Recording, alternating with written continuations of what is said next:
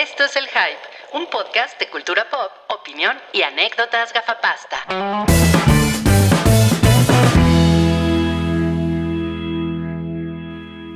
Buenas noches, ¿cómo están? Estamos Oye, muy muy, bien. bien. Yo Qué vengo a ver bueno. si tienen una tacita de azúcar. Ay, qué lindo y amable. Para el té con este frío. Exacto, porque lo- los fans del Chavo del Ocho entenderán esa referencia. Sí, O sea, Ay. toda Latinoamérica. Exacto. sobre todo. Saludo a Brasil. Saludo a Brasil, sí. Tenemos una referencia a Brasil al rato que, que hablemos de Terrifier 2, el payaso siniestro. Oye, sí, ¿eh? Oye, porque... A Brasil.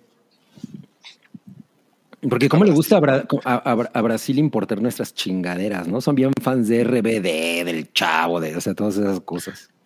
Oye, pero más bien cuando, cuando Sam dijo a Brasil, pensé en a Brasiles, no balaciles. Me interesa mucho cuál es la referencia a Brasil en Terrifier 2.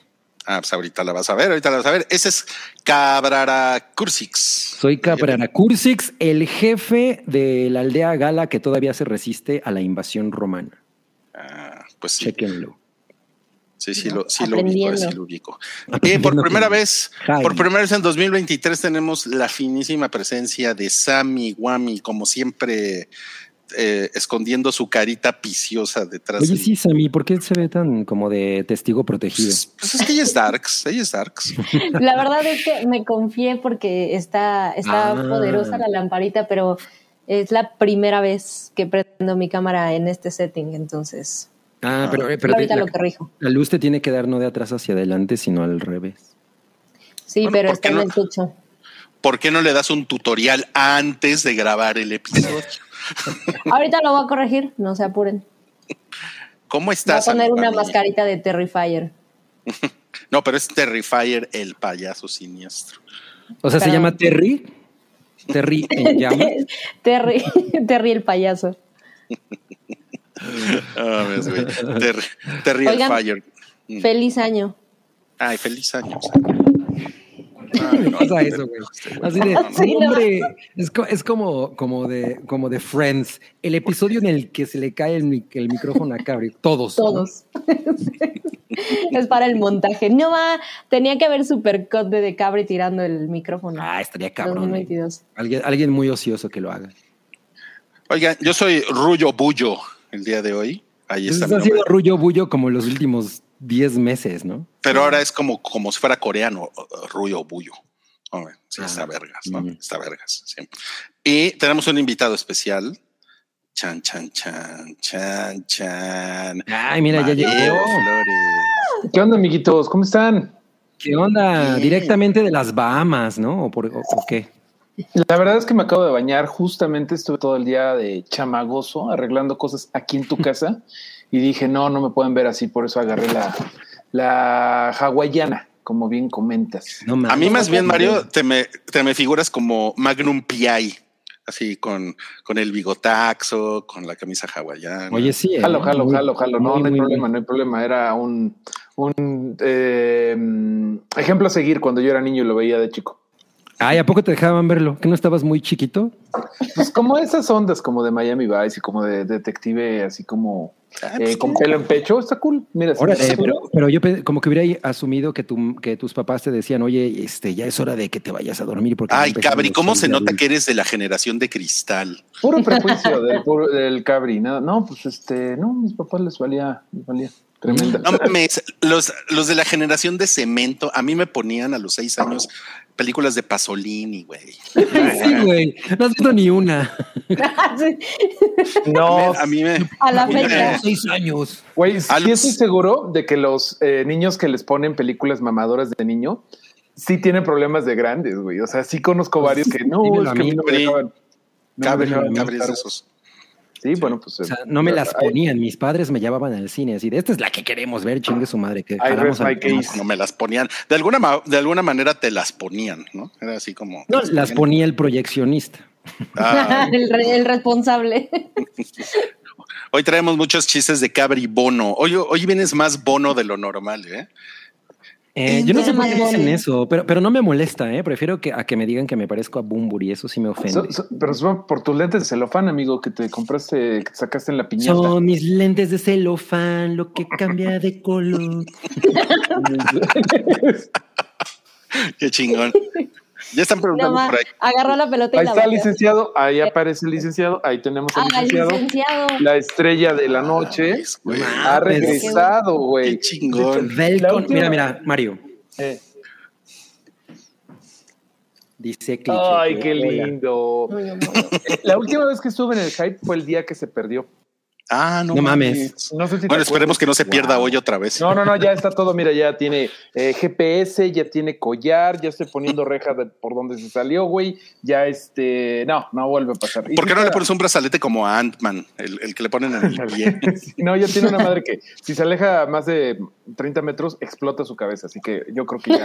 No mames, la solución. Eh, le, le- le aplicamos la Suicide Squad aquí de que y si te alejas de la misión, cabrón, explotas. No, no, no, no, no explotaría un gatito para nada. No mames, qué chingón. Oigan, Abraham le pegó al tema, nos pone en, en el sótano del Titanic. Claramente va a ser piquente y caliente. No mames, este, esta edición va a estar muy Abraham. cagada. Todo mundo va a sacar sus Sí, no mames, el chistes. chistorete va a estar on fire. El día de va a hoy. estar terri fire. Sí, estamos en el episodio 463 del Hype. Gracias por sus comentarios, gracias por sintonizarnos desde casita en todos los rincones de la República Mexicana y más allá. Un saludo a todos los amigos en Perú que nos ven, en Ecuador, en Colombia. Yo, yo soy de Perú, yo me puedo mandarle un saludo a mis amigos del Perú. Saludos amigos del Perú. Saludos, saludos, saludos a su, de su pariente, el, el Peddington. Bueno, y ¿qué les parece si pues comenzamos con lo que nos hizo feliz en la semana, que traemos una selección sabrosa, pero antes vamos a ver la cortinilla. La cortinilla.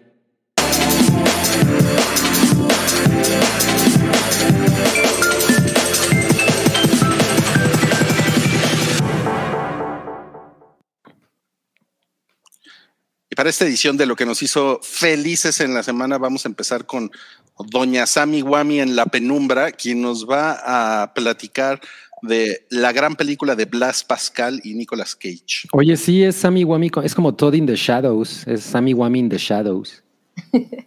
Sí, ahorita, ahorita lo corrijo. Es para que no vean mi disfraz de oso.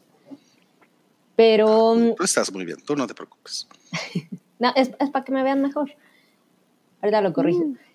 Pero, pues sí, vi. eh, de- debo, debo admitir que con dolor se me fue del cine eh, esta película. El, a ver, ¿cómo le pusieron en español? Porque está más complicado que en inglés. Eh, la- el insoportable peso del talento descomunal. ¿no? Así Está chingón, está chingón. Sí, no, me parece que es la, la- la traducción como literal, pero, pero no sé, me, me parece como más rebuscado. Em, y, y siendo fan de, de, de Nicolas Cage, pues por supuesto que era algo que estaba vendidísimo para mí desde antes de saber qué onda. Y fue curioso porque sí tenía yo expectativas, la verdad, un poquito más altas cu- cuando entré a ver la, la película de lo que probablemente debía. Pero ya que le agarré la onda, la verdad es que me la pasé muy, muy bien. Me, me- explico como un poquito más, porque es, Nicolas Cage es un güey que hace películas cada semana, ¿no? Hace, trabaja un chingo y es algo que en la película referencian mucho, lo cual me pareció muy, muy cagado. Em, y la verdad es que si, si ustedes siguen a, Nicolas Cage y, como yo, es como, "Meh, a ver qué hay en Amazon Prime de sus películas y terminas viendo unas cosas terribles, pues pensé que esto era algo como, como varios puntos arriba. Y no es que, no es que esté como pinche como las otras películas, pero la verdad es que sí siento que se queda a unos puntititos de, de poder haber sido algo. Es más, para los primeros 15 minutos en algún momento pensé, no, Anjen, si, si sigue así, este güey podría ser hasta nominado a algo, ¿saben? O sea, porque eh, todo este juego que empieza a ver de, de Nicolas Cage como interactuando con él mismo, pero como con sus alter egos, bueno, más bien con uno, ¿no? Que es como el principal, que es Nicky. Eh, toda esta, esta cuestión como de ir brincando de personalidades me pareció bien interesante y dije, ¿será que explorarán por aquí la película y se irá algo como más histriónico? O sea, como esta burla de lo que es la actuación de Nicolas Cage, ¿no? Y este, este proceso que, que es, es un genio o es este, un fraude o es algo a la mitad. Pensé que se iba a ir más por ahí. Eh, la película, la verdad es que es una ficción así completamente, que se agarra es una de- metaficción, ¿no? Sí, sí, sí, sí, es, es- es- o sea, al final es una comedia de acción. Eh, Nicolas Cage es Nicolas Cage en, en su papel ahí y Pedro Pascal es eh, pues un, un millonario excéntrico, que es lo que te empiezan como a contar en, en la película, que lo quiere para su fiesta, ¿no? Porque es un ultra fan. Y se viene como toda esta cosa del misterio alrededor en donde Nicolas Cage termina siendo involucrado como un accesorio de la CIA para ver si, eh, eh, porque se, sospecha de- del personaje Pedro Pascal como pues un narcotraficante, etcétera, etcétera. Y, eh, y hay por aquí una, una cosa del secuestro de la hija de, un candidato. Entonces, todo esto, eh, pues sí, es una ficción completamente. Y no es que el tráiler ni nada lo, no, no, se alejara como un poquito más, pero, pero es muy, muy fantasiosa. Me parece que está muy cagada. O sea, tiene, tiene esta escena, por ejemplo, no sé si ya la vieron, pero me pareció maravillosa la de, la, la de las drogas y cuando llegan como al pueblito. E- Es una secuencia muy, muy divertida y, chistosa, y ya, como que eso le pone completamente el, el mood a la película. Ay, a Y mí, es- a mí esa, ese momento me parece que se desvía al peor chiste de la película, que es el de, el de cruzar la pared.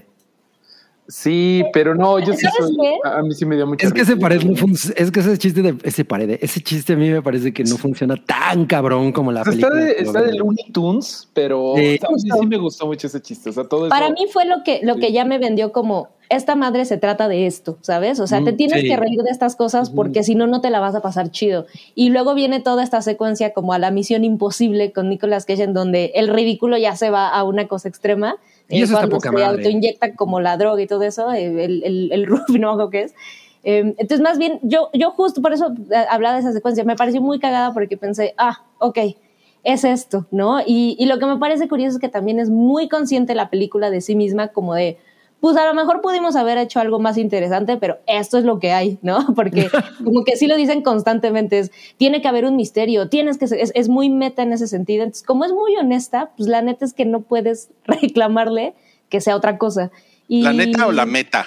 la, la neta de la meta. Neta y la, la- la- Yo creo que se, la película se cura mucho en salud porque se va riendo de ella misma conforme Muy va cabrón. pasando, ¿no? eso, Y eso la, la, la deja muy bien parada. a mí Exacto. me, me, me gustó mucho y disfruté mucho ver a Pedro Pascal sonreír por últimas veces antes de que se vaya al universo de The Last of Us y no vuelva a sonreír nunca más. Donde No, va a deja tú pasar de la eso. verga. De Deja tú eso antes de haber hecho esa cosa horrenda de Wonder Woman.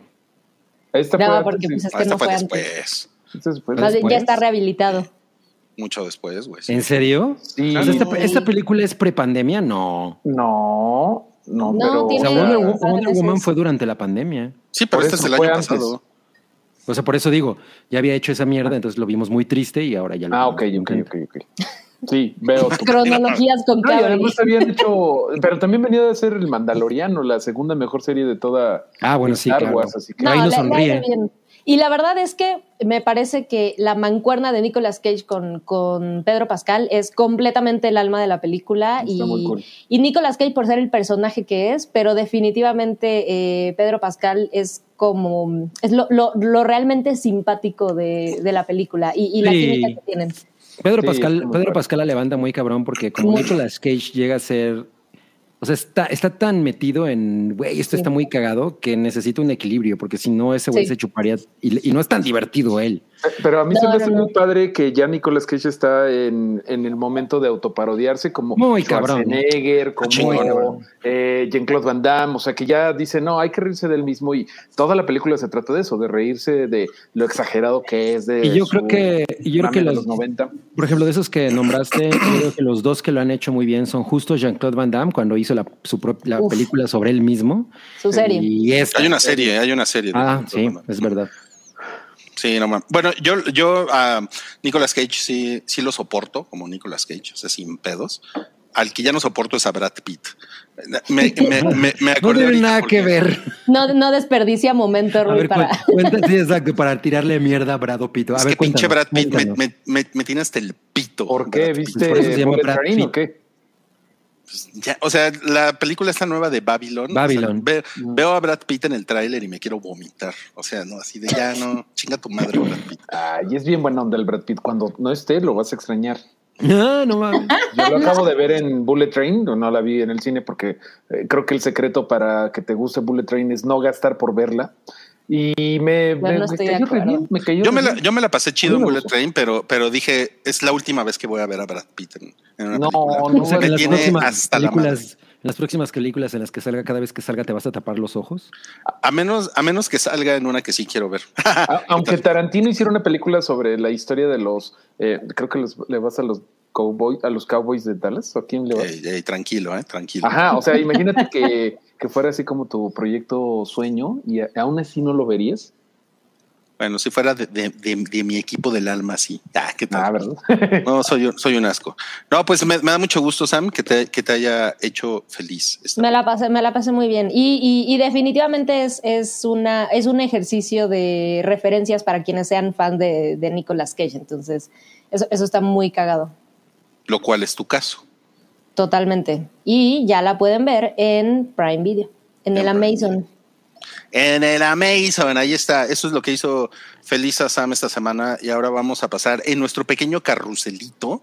La de, Bra- la de Nicolas Cage se va para abajo y se mueve un lugar en la casilla. Las, las tortugas ninja, porque Mario, Mario nos quiere contar de algo de las tortugas ninja que lo hizo feliz. ¿Qué fue? Eh, volví a ver el- la película de Rise of the Teenage Mutant Ninja Turtles, que fue una serie, no sé si se acuerdan, que fue polémica porque pues cambiaba la dinámica de los de las tortugas y Abril era eh, de color serio y otros detallitos y mucha gente que se queja de carteles de, del cartel de Coachella decían que estas tortugas ya no son de las mías, ya está muy mal esto. Hubo mucho hate. Y eh, la verdad es que me parece injustificado este, que esté este hate. Es una de mis versiones favoritas de las Tortugas Ninja. Esta película salió el año pasado, o sea, la volví a ver, pero ahorita pues fue de ¿qué te hizo feliz en la semana? Pues que la volví a ver y pues quiero aprovechar para recomendar mucho Rise of the Teenage Mutant Ninja Turtles, que como ¿Dónde les está? decía, está en, está en Paramount Plus que es una plataforma muy, muy mala, que de hecho entras a ver Rise of the Teenage Mutant Ninja Turtles y los títulos están cambiados con una serie anterior, con una serie de las Tortugas Ninja anterior. O sea, está súper mal. Este es de O sea, como, como le, le- le pones play y, y salen unos títulos de otra cosa. Sí, haz de cuenta que este es de los del 2020, me parece, esta serie, eh, Rise of the Teenage Mutant Ninja Turtles, y salen los datos de la anterior de las Tortugas Ninja de 2016. O sea, te dice así de que este capítulo se va a tratar de Shredder, destructor, poniéndose una peda. Y lo ves y ni sale destructor. En realidad es de Splinter yendo a la tintorería. O sea, es un desmadre para Monplos. Pero bueno, esa es otra situación. La película, curiosamente, está en Netflix. Em, creo que sí tienes que ver un poquito la serie. Bueno, creo que sí tienes que ver la serie antes para agarrar la película porque, bueno, quizá no, quizá no. Nada más si quieren, nada más echarle un ojo de, de qué va la onda. Eh, Te- aquí ya- ves el, te lo resumo, como ese es el top. Sí. el- Aquí la gran cosa, lo, lo que más cambió fue que en esta serie Rafael era el, el líder, que era como de qué pedo, ¿por qué no? Y Leonardo Ah, era está como- chingón. Está bien chingón. Leonardo es, era como un güey bien, eh, como un maverick, como que el güey no medía las consecuencias y siempre se metía en pedos, ¿no? Los otros dos siguen igual, o sea, Donnie y O sea, el- Mikey o sea, la personalidad contraria a lo que realmente es Leonardo. Sí, justo. Pero como que a lo largo de la serie y la película entiendes por qué Leonardo como que ya maduró, ya le cayó el 20, ya sentó cabeza y dijo, no, sí tengo que, eh, sí tengo que ser mejor para mis hermanos. Y por qué Raf se empieza a enojar y por qué es como todo preocupón, porque como él era el líder, eh, ya ves que él siempre lo ponen de, de personalidad de que, no mames, ese güey vio feo a mi papá, güey, voy a madrearlo. Es, es como bien mala copa. O sea, en, en la polar lo hubieran, se lo hubieran madreado en el restaurante No de la polar al Rafael. Too soon. o, o hubiera trabajado de mesero en, el, en la O sea, polar. muy urbano, pero too soon. Sí, bueno, eh, la cosa es que la película está bien chida. Aquí ya está diciendo Santiago, peliculón. Yo la vi en Netflix. Sí, la película está en Netflix. Y los invito a que vean Rise of the Teenage Mutant Ninja Turtles. Tiene una animación poca madre. Yo creo que es la, la serie de las Tortugas Ninja mejor animada de todos los tiempos porque es 2D. La anterior que salió de Nickelodeon del 2016 es muy chida, pero es 3D. Nunca es tan Ajá. chida. Nunca es tan Ajá. chido. Esta, todo es a mano.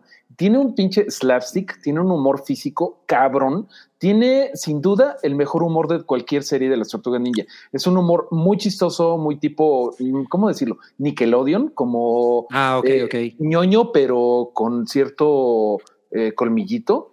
O sea, no es nada tonta esta serie. Con, un poquito de veras- picante. Con un poquito de picante, pero no, no sexual, ¿no? O sea, sino como que eh, no es que le tengas que entender, simplemente son chistes que neta están bien. Y como te digo, lo, ¿cómo te, cómo te digo? Hay mucha comedia física, mucho slapstick, que de veras sí le regresas como 20 veces cuando pasa algo muy cagado, ¿no? Y estos, estas son las tortugas ninja más teenage que yo recuerdo. O sea, estas sí son unos adolescentes pendejos, mensos, con acné. Eh, entonces, pues lo recomiendo mucho. Rise of the Teenage Mutant Ninja En el Turtles. caparazón, ¿no? Tienen acné. No mames, Ándale. qué horror, no te puedes rascar, ¿no? No, O sea- aparte eh, es la primera vez creo que cada tortuga es una especie diferente y Donatello es una de estas de, de, de las que tienen concha suave. Unas que son así como todas Güey, bonitas. eso, eso está súper interesante. Está ¿eh? bien No bonito. sabía. Y el güey se tiene que poner una, una, un caparazón tecnológico. Y por ejemplo, este Raf es esta, la tortuga caimán, la Snapper Turtle, la que Ajá. es este, toda satánica. Eh, Mickey es este un, una tortuguita de desierto que se puede meter. O sea, en- es el único que puede meterse completamente en el caparazón. Y Leonardo es tortuga japonesa, o sea, la, Ah, la o sea, te- él sí es la que, la que te venden en el mercado. la del mercado, exacto. No, la neta, esa es mi recomendación. Eso es lo que me hizo. Ándale, Santiago Caballero dice, o sea que Rafael es un caguamón. En efecto, mi estimado, en estimado. No antojes las caguamas, Santiago, no antojes. Oye, No, pues está muy, está muy chingón. chingón. O sea, ya me la, ya me, ya, ya se me antojó bien cabrón, porque además yo adoro a las tortugas ninja. Y fíjate que esta ya no, ya no la vi. Ve la peli. Eh, y, y como di- nos acaban de decir que el primer episodio de la serie está en YouTube, entonces a lo mejor estaría chingón verlo. Y ya después me puedo saltar a la serie en caso de que no pueda hacerlo en Paramount Plus. Yo la neta sí creo que le puedes entrar desde la película. O sea, sí hay cosas Ah, chingón. que, o sea, como que ya ahí te entiendes por qué Rafael ya no es el líder tanto. No, pero sí le puedes entrar. Está muy padre. Oye, Como- oye, Mario, y se filtró algo del proyecto de Seth Rogen, ¿no? Bueno, eso creí que era para un no cállate, pero sí, justamente salieron unas este, imágenes del proyecto que viene de las tortugas ninja de Seth Rogen, que ahorita no, ah, ya me acordé, se llama Mutant Mayhem, o sea, como Ajá, él, él es productor, ¿no? Porque como que el proyecto de Seth Rogen suena que él la va a dirigir y en realidad la va a dirigir este dude que hizo The Mitchells versus The Machines, ¿no? Ah, mira, no, fíjate, no, no sabía Mm. bien eso, pero creo que un proyecto de Seth Rogen, sea productor o lo que sea, pues ya sabes para Siempre dónde va, ¿no? O sea, claro, siempre es chido. claro. Este siempre tiene buen humor. Ese güey, pues como es de nuestra rodada, tiene como mucho cariño a las cosas ochentera. Salieron unos, este, pues como los diseños de las tortugas y están como, ¿cómo decirlos? Nada polémicos. O sea, son como te los imaginas. Rafa está enojado, Mickey está más chiquito, Donatello está con sus lentes de ñoño, eh, Lío se ve chido. Y eh, el creador, ahorita no me acuerdo cuál de los dos de las tortugas ninja, aquí eh, Isman o Laird. Bueno, alguno de los dos dijo, no, la neta sí vayan a ver esta madre, ya la vi y está poca madre. O sea, el... el o sea, ¿ya el la creador- vio? Sí, el creador. Bueno, está, ha estado metido, ¿no? Pues el güey Ok, ok. ok. sale hasta agosto del 2023, Sí, pero, que vi. pero creo que sí va a estar chida. O sea, creo que va a ser una buena limpia, limpiada de boca después de que la última vez que vimos a las tortugas ninja fueron con las de Michael Bay todas horripilantes. No, no mames, eso. Güey, yo, yo ya, yo ya no vi la dos. Yo ya no vi la dos. Yo sí la. O sea, no, la primera, la primera me la pasé muy mal. Y fíjate que además me la pasé muy mal porque fue la que vi en una de esas celas 4DX que se mueven. Es la, uni- es la única vez que he entrado a una de esas salas y dije, nunca más, güey, esto no es para mí, no mames. ¿Qué no vimos No, una de. Transformers ahí? en una No, no, no, no, 4DX? no. No, uy, no mames. Sí, güey, estoy casi seguro ¿En que sí la vimos No, allí, sí, güey. no. Sí. La de Transformers la vimos en una IMAX. Mm, Bueno, no importa. Ya luego nos acordamos. Bueno, lo bueno es que ya sacaron las tortugas ninja del reinado de terror de Michael Bay. Michael Bay. Eh, sí, hay que eh, denle una oportunidad a la película de Rise of the Teenage Mutant Ninja Turtles. Ah, porque la serie ya la cancelaron, o sea, nada más tuvo eh, dos temporadas y Mm. pues ya no hay más. Culeros. A ver si se logra que se hagan más películas, pero la verdad sí pone tristillo que, que pues no jaló esta, esta animación. Em, creo que tuvo que ver un pedo de que los monos no se vendieron bien. Y pues, monos no hay tortugas. Para la, gente que, para la gente que dice, no, las series no son comerciales. No, pues es que las tortugas siempre han sido de que se tienen que vender los monos o si no, Claro. ¿para, para qué existen las tortugas? Pero no son monos, son tortugas. Exacto. Pero bueno, eso me hizo feliz esta semana. No, pues muy bien, ¿eh? Muy bien. Pues ahora vamos a pasar entonces a lo que me hizo a mí feliz en la semana, que fue, seguí viendo esta, esta serie de Apple TV Plus que se llama Calls, llamadas. Y es una pinche mega recomendación. O sea, no mames lo pinche chingona que está. Son episodios bien cortitos, son episodios de 20 minutos y todos los episodios son como radionovelas. Todos son en audio. Lo que estamos viendo ahí en la pantalla es como estos efectos así como de, eh, como del el wallpaper del iTunes en, en los 2000. El Winamp. ¿no? Así como de uh, uh, que, se que se mueve la, la onda sónica y van apareciendo los, los, los subtítulos. Y el, el, el creador de esta serie es Fede Álvarez, que es el güey de. eh, es el director de. Ay, ¿Cómo se llama esta película? La que le gusta a Cabri, eh, la del viejito ciego que vive en la casa. Eh, Don't breathe. ¿Cómo? Don't breathe. Don't- No respires. no, ajá, no respires, no respires, exacto.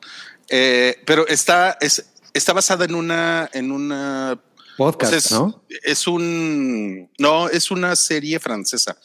Mm. Es como, es un remake gringo de una serie francesa con un, con un elenco de voces súper cabrón. En, en todos los episodios salen actores acá súper, súper chidos y todas las historias son así tipo, no sé, como Twilight Zone. Eh, está, está muy cabrona, de verdad. O sea, yo vi, vi más episodios, o sea, porque la he estado viendo poco a poco, todavía no la acabo, pero los tres episodios que me eché esta semana estuvieron así de no mames, qué ¿Tres? pedo con este. Sí. Y, y te digo que son son súper cortitos, ¿eh? o sea, se echan 20 minutos, pero sí son como muy intensos, ¿no? Porque son como son puras conversaciones telefónicas y te tienen que poner el contexto, contar toda la historia desde en, o sea, prácticamente en dos minutos tienes que entender qué es lo que está sucediendo ahí y todas las historias tienen, tienen como unos desenlaces cabrones, ¿no?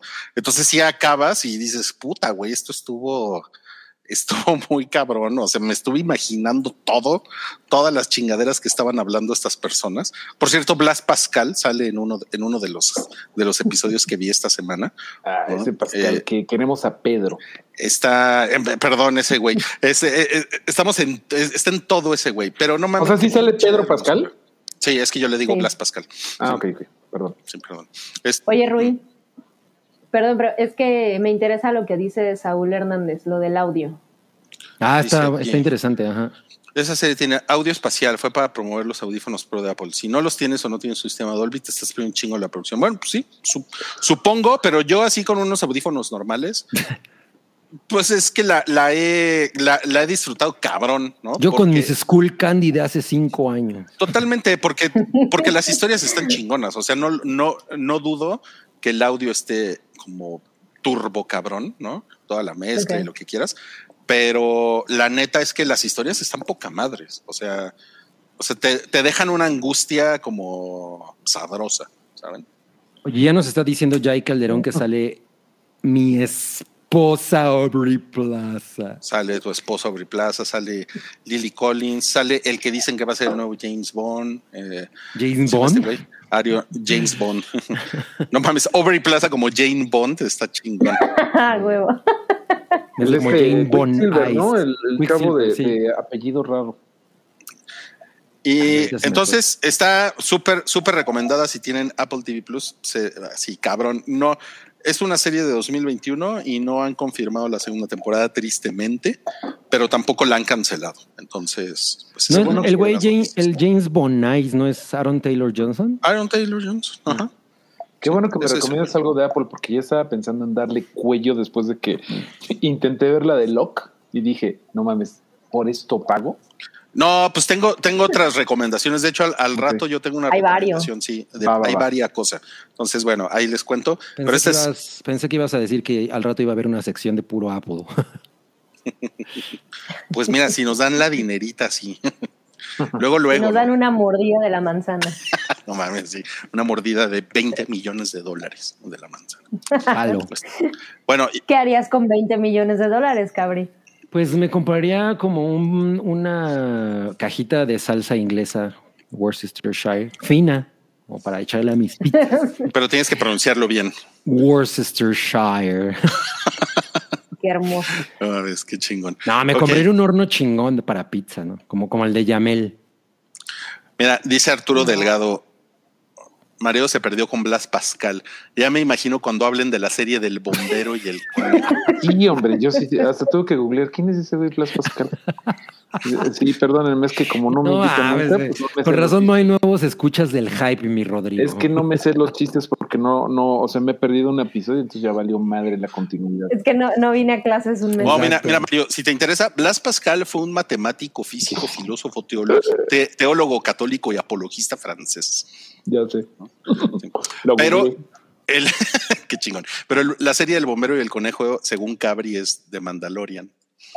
Ok, ok, ok, ok. No, el, el Lord del. Bueno, Eh, Santiago me dice que vean Mighty Quest en Apple. Ya la avisan, ya la vi, Santiago. Está bien, verga, pero como que no. Ya vi como las buenas, ya vi Severance, ya vi We Crash, y pues ya llegué hasta Lock. Y sí dije, no mames, esto es una. O sea, sé que no nos tienen que dar cosas buenas, pero ven nomás lo que nos están dando. Está horrible, Lock. Es una burla. ¿Qué tal? Pero Dice bueno. Fernando R. Mareo. ¿Y quién es el embutido jalisciense? No, Ah, sí que lo ubico. ese sí lo, ese sí lo vi. Sí te lo manejo. Pues ahora vamos a pasar a lo que hizo Felisa Cabri, que fue el, el cartel de Coachella que está diseñado para chavos tontos que no saben nada de música. No, pues levanto la mano.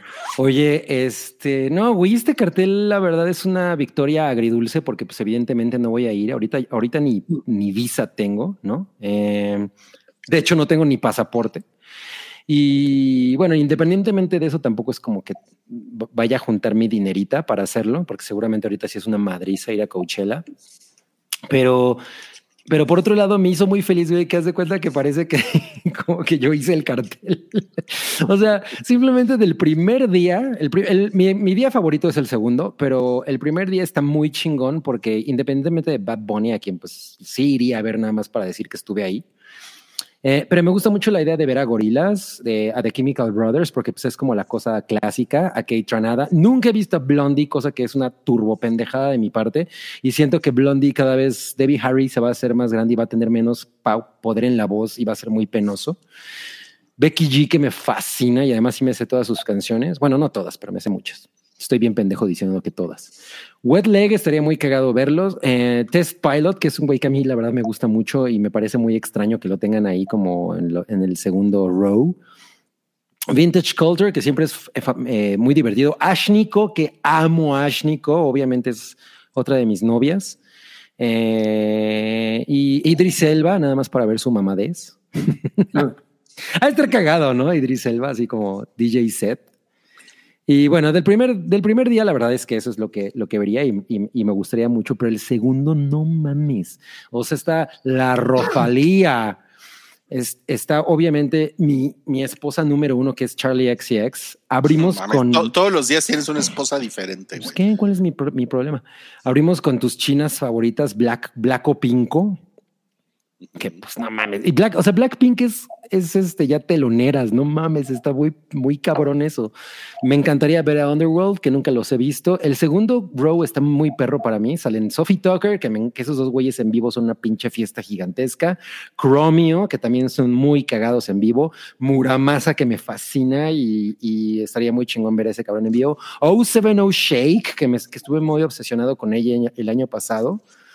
Eh, y bueno, realmente son, es- o sea, ese día para mí sería el más feliz. Si me, si me voy ese día al- a mi- de regreso a mi casa, me daría por bien servide, pero luego vienen Bjork, que nunca he visto a Bjork. No mames, que nunca la has visto No, nunca la he visto, ya sé que estoy bien pendeje. Eh, Caliuchis, em, que no, me encantaría ver a Caliuchis. Puedes decirle Y- que un- una época tú te llamaste Cabriuchis. Cabri- Ajá, oye, sí es cierto. Y a, y a Christine and the Queens. El tercer día, o sea, no, no estoy como muy fascinado, pero digo, por lo menos ahí hay algo que ver. Entonces me parece muy, sí, sí me, me, me intrigó que fuera una cosa así como de no mames, este cartel hasta parece que yo, que yo puse todos mis favoritos, ¿no? Salió, salió como que salió como todo lo que me pongo a escuchar en Spotify. Gabriel, Es pero yo te voy a recomendar una banda, la verdad. A ver, se a llama ver. Led Zeppelin. Y mira, si te clavas en sus requintos, de ahí viene todo. Nada.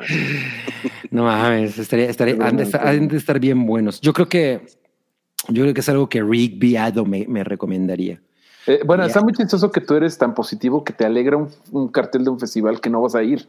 Eres como la Soy, soy como, ajá. de, de los señores que se enojan por un festival al que no van a ir, Exacto, sí. güey. Está muy bien. Tú muy No bien. mames. Cuando quieres eres amor, cabrí.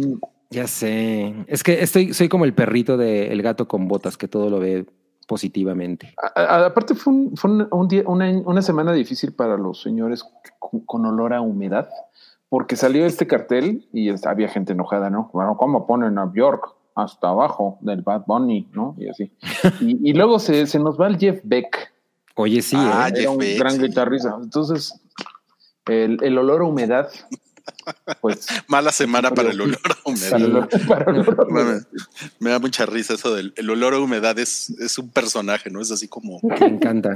se va moviendo así por la ciudad el olor a humedad. No fue, no fue una buena semana para la generación de cemento. Exacto. Ok, bueno, pues ahí tiene lo que, no- lo que nos hizo felices en la semana. Y eh, quiero pasar a unos mensajes que tenemos por aquí. Un super chat de Aragano 10, quien dice saludos desde, desde Muti. Por fin los alcanzo a ver en vivo y tendré que ocuparme. Los veo en la repetición porque no quiero perderme el salpicón. No entiendo bien a qué se refiere con eso. Aunque el Pues lo- salpicón es muy rico. A lo mejor se refiere a piqué, ¿no? Porque ya ves que en la canción Ah, claro. dicen que salpicaron a sal. Idi- Idiote yo, ¿verdad? Que no lo.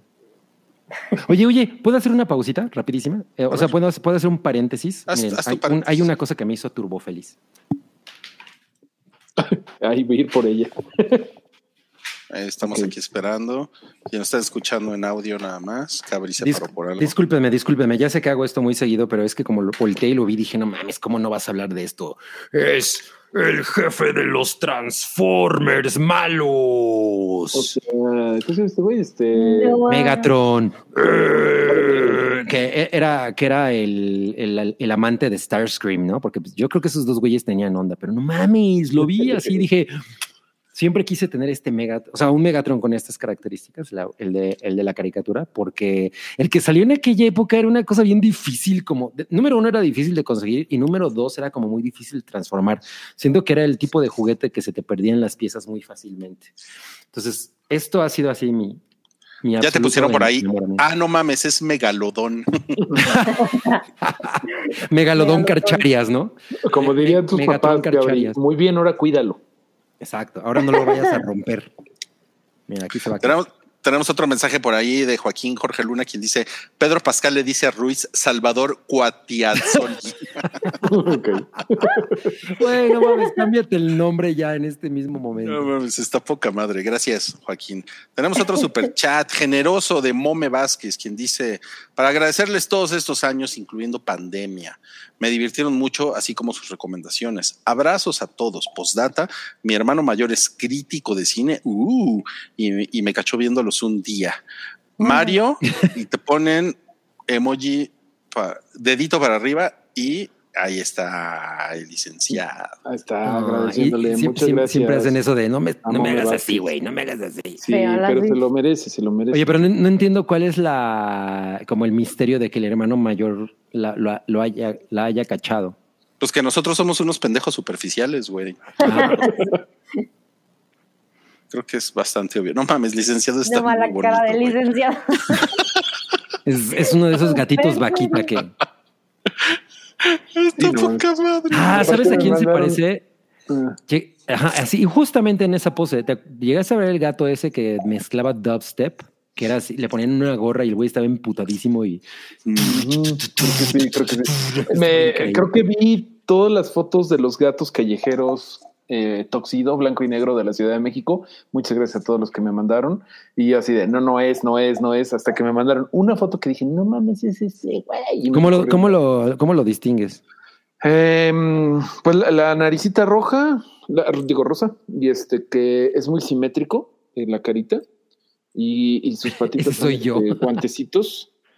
Sus patitas tienen guantecitos, pero sobre todo que es muy simétrico de la carita y que Ah, ya no está bien enojado. Ay, au, sí, pues. au. Ay, no mames, sí se reveló. Siempre, Sí está güey. cabrón, ¿eh? Está cabrón. Ya, ya nos pusieron aquí mm, foras. Dice, la cara de, para esto regresé. O, ma- o la- o más bien la cara de para- por esto me fui.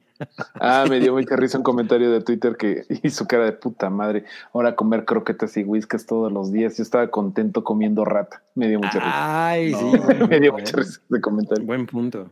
Sí. Qué chingón. Y bueno, y, y Santiago dice que el, el plot twist de nuestro superchat anterior es que el hermano es Christoph. Ándale, sí lo creería, ¿eh? no mames. Comunidad. me Comunidad. No, pues vamos a pasar a, ahora sí a los estrenos de la semana y Sam, yo creo que se fue la luz o algo porque desapareció A súbitamente. lo mejor está tratando de, de cambiar la configuración de su o escena. a lo mejor se fue la luz o a lo mejor tembló por su casa. no mames. No, no, no, que la boca se te vea. Que la boca se me haga, se me haga chicharrón. Entonces vamos a los estrenos de la semana, ¿va?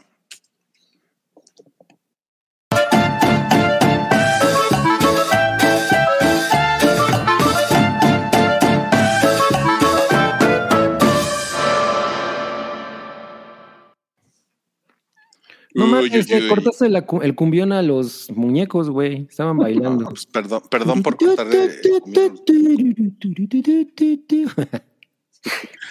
Qué chingón. Bueno, pues vamos a los estrenos de la semana. El primero del que les vamos a hablar hoy, tenemos muchos estrenos. Esta es una semana de estrenos sabrosos. Está, está nutrido, ¿eh? Está nutrido todas las opciones para ver, ¿eh? Y esta que estamos viendo acá es Belma o Vilma, como la conocimos aquí en, aquí en México siempre. Eh, es una serie de animación para adultos de HBO Max. Eh, yo, ya, yo ya me eché los dos primeros episodios, que son los que están ahorita disponibles. No sé si ustedes ya vieron algo de esta serie. Yo nada más Ya vi el, también. episodio, el trailer y me gustó bastante. Yo Me vi los dos. trailer. Tú también viste los dos, Mario. ¿Qué te parecieron, Mario? Cotorro, cotorro, bastante bien, bastante agradable. Eh, no creo que sea algo que no mames, nunca hemos visto. Oh, ¿quién hubiera dicho que eh, pueden ser este sarcásticos los personajes de mi infancia? Oh, oh, Dios mío, nunca lo vi venir. Pero está padre, está muy bien, este, la animación chida. eh, no tengo ninguna queja. Me gusta mucho que no salga Scooby y ojalá que no salga hasta el final de la última temporada o algo así, que sean nada más estos mensos. Y no sé, o sea, me está gustando, me, me está gustando, me está divirtiendo. Te digo, no creo que descubran el hilo negro, pero no está nada mal. ¿A ti qué te pareció? Pues es a, a mí, a mí lo que no me gustó es que ha- eh, hace demasiadas referencias al tipo de humor. Como, como es una parodia esta Mm. serie y parodia otros, em, pues como películas de la cultura pop, parodia otras series, parodia personajes, ¿no? Entonces de repente los personajes llega un momento en el que a mí me pareció muy cansado como escucharlos decir, ah, en todas las películas de adolescentes siempre hay un güey que compra un regalo para ganarse a la chica más popular, ¿no? Entonces, como que eso, la octava vez que lo escuché ya era así de puta, güey, ya dejen de hacer esa referencia porque me, porque me parece algo medio hartante, ¿no? Eh, pero de ahí en fuera, pues la verdad es que está muy cagada, o sea, creo que toma unos, una- unas decisiones, pues, arriesgadas, ¿no? Como que tiene, tiene algo de gore, ¿no? Que creo que sí lo podemos poner Mm. ahí, ¿no? En la categoría de gore, ¿no? Es como Mm, sí. eh, gente a la que le sacan el cerebro, ¿no? Sí, lo de la mamá, lo del ojo de la mamá, sí es como, uh, pero sí. Lo del ojo de la mamá. Este, Vilma es Bindi Kaling, que es esta comediante que salió en, pues, en Saturday Night Live, salió en The Office también. Y pues ella es la voz, es, es la voz de, es la voz del personaje principal. Y pues también es como una, una persona café, ¿no? Como le llamarían en Estados Unidos, ¿no? Eh, Ella es brown. Ya entiendo que es como mm, hindú, me, me quedó como esa idea, ¿no? Es como, ajá, o pakistaní. Es como. sí, por allá, sí, por pero allá. mexicana no es, justamente. No, no, no. O sea, es como MIA. Sí, algo que me sacó mucho de onda es que Daphne dice que es asiática. Y es como de, a chinga, pues. Eso um, yo no lo entendí por el tipo de dibujo, ¿no? Más hasta Ajá. que como ella hace una referencia en el primer episodio y en el segundo episodio queda claro que ella es adoptada asiática, ¿no? Y yo así de, ah, órale, pues la neta es que por el, di- por el tipo de dibujo, pues no se No, entiende. no queda es claro. No, te, te digo, yo creo que, o sea, no es algo que diga yo, wow, nunca había visto algo tan simpático ni nada. Me recuerda mucho a Harley Quinn, también en HBO Max, o sea, como este humor de para adulto, ¿no? Y que tiene que ser metareferencial y no es nada que no hayamos visto, pero se me hace padre, se me hace chido. Sí, sí. Oye, ¿y esa, es- esa es Daphne? ese La, está- la de pare- rojo. como que se parece a Kim Possible, ¿no? Sí. y, y- y- y tiene este. mm, o sea, es, es una historia de origen. Mm. Es como el origen del, del equipo que Mm. después vimos todos en Scooby-Doo. Eh, ahí vemos a, a Fred. O sea, Fred, pues es totalmente. Se burlan de él, ¿no? Eh, porque pues es como un eh, toy boy y además es como. Es un pendejito inmaduro que no, no se sabe limpiar las nalgas por sí solo. Y tiene, y tiene una, una lengua en el cuello. Tiene una lengua en el cuello, sí. Y, y también vemos, pues, pues, estamos casi 100% seguros que es Shaggy, ¿no, Mario? Sí, es, es el nombre de Shaggy, que era Norberto, un nombre así todo raro. Nevi- Nada más que- Neville, ¿no? Neville, ajá, pero aquí lo, lo que le cambiaron el, la raza y pues eh, como que le quitaron lo pacheco. De hecho, también lo referencia mucho, ¿no? Así de, no me gustan las drogas. Está, está bien, Ajá, ajá, exacto. está bien. O sea, es, es totalmente una, un pinche desmadre que hicieron con los personajes. E imagínense que así hicieron la sopa en el dominó, ¿no? Y los, y, y les modificaron las personalidades por, bueno, más o menos, ¿no? Pero más Pero- o menos, ahora que lo pienso más o menos, porque sí sigue siendo Daphne la, la hoti y, y Vilma es la súper inteligente y Fred es un pendejo, ¿no? Pero Yo, yo creo que es, o sea, es eso. No está mal, la veo. O sea, sí me hizo reír algunas cosas, pero eh, por ejemplo, el año pasado ya vimos la de Chip a Dale- Chip y Dale Rescue Rangers, que era lo mismo, ¿no? Era como eh, una propiedad de los 80, 90, ahora para adultos, ¿no? Con chistes, porque pues, saben que crecimos y que lo vamos a estar viendo este tipo de cosas. Crecimos. Kimbo Sabi. No sé, eh, no creo que rompa el, el hilo, no, no descubre el hilo negro, pero eh, no. me hizo reír. Cámbiate el Sí. nombre a Sam in the Shadow, Sam. No. Hola, Sam. Ya nos puso José Mota que Shaggy ahora es Crypto Bro. Ay, oh. Es peor, ojalá se hubiera No, drogado es- más. Sí, les digo que yo sí le siento un poco artificial, ¿no? Mm. No me, no me parece algo para rasgarse las vestiduras. O sea, es a lo mejor, eh, en, el, en el avance yo sentí que tiene esta cosa como de hacer muy, muy evidente el que se burla de, de los estereotipos de, ese, de este tipo de, de, eh, de género, ¿no? O sea, y, y no necesariamente, as- o sea, burlarte así sin mucha inteligencia es lo más chingón, ¿no? O sea, como así, si, si han visto que en las películas hacen esto, o sea, por ejemplo, el, el avance es como una especie de homenaje a Scream, ¿no? Sí, de hecho, Sí, de completamente. hecho sí. Y, y- y tiene toda esa onda y es, hay que resolver un misterio y un asesinato y todo. O sea, como que sí tiene el ADN de Scooby-Doo, ¿no? Sin, sin Scooby-Doo. Hasta, y como dice Mario, ojalá que no lo veamos, ¿no? Estaría padre, o sea, como quitar al Scooby. Pero Yo preferiría que sacaran fit, Scooby-Doo fetos, porque como, como sale en TV Funhouse, esa sí fue- es la mejor versión de Scooby-Doo. Ok. Bueno, si, si eso quieres, está muy bien. Está bien. Y Megatron, y Megatron me, me apoya. Megalodón. Megatron feto. Pregunta Irving Sáez si, si alguien la vio doblada. Eh, no, yo, yo la vi en inglés. Yo Está en también. HBO Max en inglés. Sí, Con unos subtítulos horripilantes. Son los de las tortugas ninja. No, ándale. Pero sí, No, bueno, ese fue nuestro primer estreno. Vilma, 12 de enero ya se estrenó hoy. Dos episodios están en HBO Max. Y ahora vamos a otro estreno de la semana y tenemos aquí también una pequeña reseña de Cabri. Esta película es, esta está en cines. Ya sabemos que mucha gente ya la vio en el Internet Verde, pero se está estrenando oficialmente hoy en cines en México. Terrifier 2, El payaso siniestro. Ah, le pusieron el payaso siniestro. Bueno, El pues, payaso híjole, yo creo que hay mucho que decir sobre eso y, y- y muy, cagado. Eh, de- en primera, mm, me, me, me resalta la, la, anécdota, híjole, ya se fue Rodrigo, porque me, me no me acuerdo que no, cómo nos contó que él estaba viendo otra cosa y llegó Julia y le dijo que tenían que ver la primera, ay, estás, te dijo Julia que tenías que ver la primera Terrifier, ¿no? Entonces cortaste lo que estabas viendo para ver la primera, ¿cierto? Uh -huh. ¿Y qué era lo que estabas viendo? Estaba viendo la de Sin Novedad en el Frente. No mames, no, no, güey, me encanta esa anécdota, güey. La, la, la, primera Terrifier, que es de 2016, es, en, es una absoluta basura. O sea, mierda. Es una mierda. Yo, yo, yo, yo creo que nada más le di una estrella porque pues por el gore, ¿no? Que era, era, realmente lo que nos estaban vendiendo. Pero bueno, sale esta secuela y hay otra anécdota del hype. Yo estuve buscando a esta morrilla, a la, a la actriz Lauren Lavera, que la sigo en Twitter y, y, y, responde muchos mensajes, como que siento que ella tuitea mucho, está, le meto mucho a Twitter y pues jamás me respondió, como que quería hacer una mm. entrevista con ella antes de que se estrenara la película en cines y no, nunca me respondió, lo cual me hiere, ¿no? Pero bueno.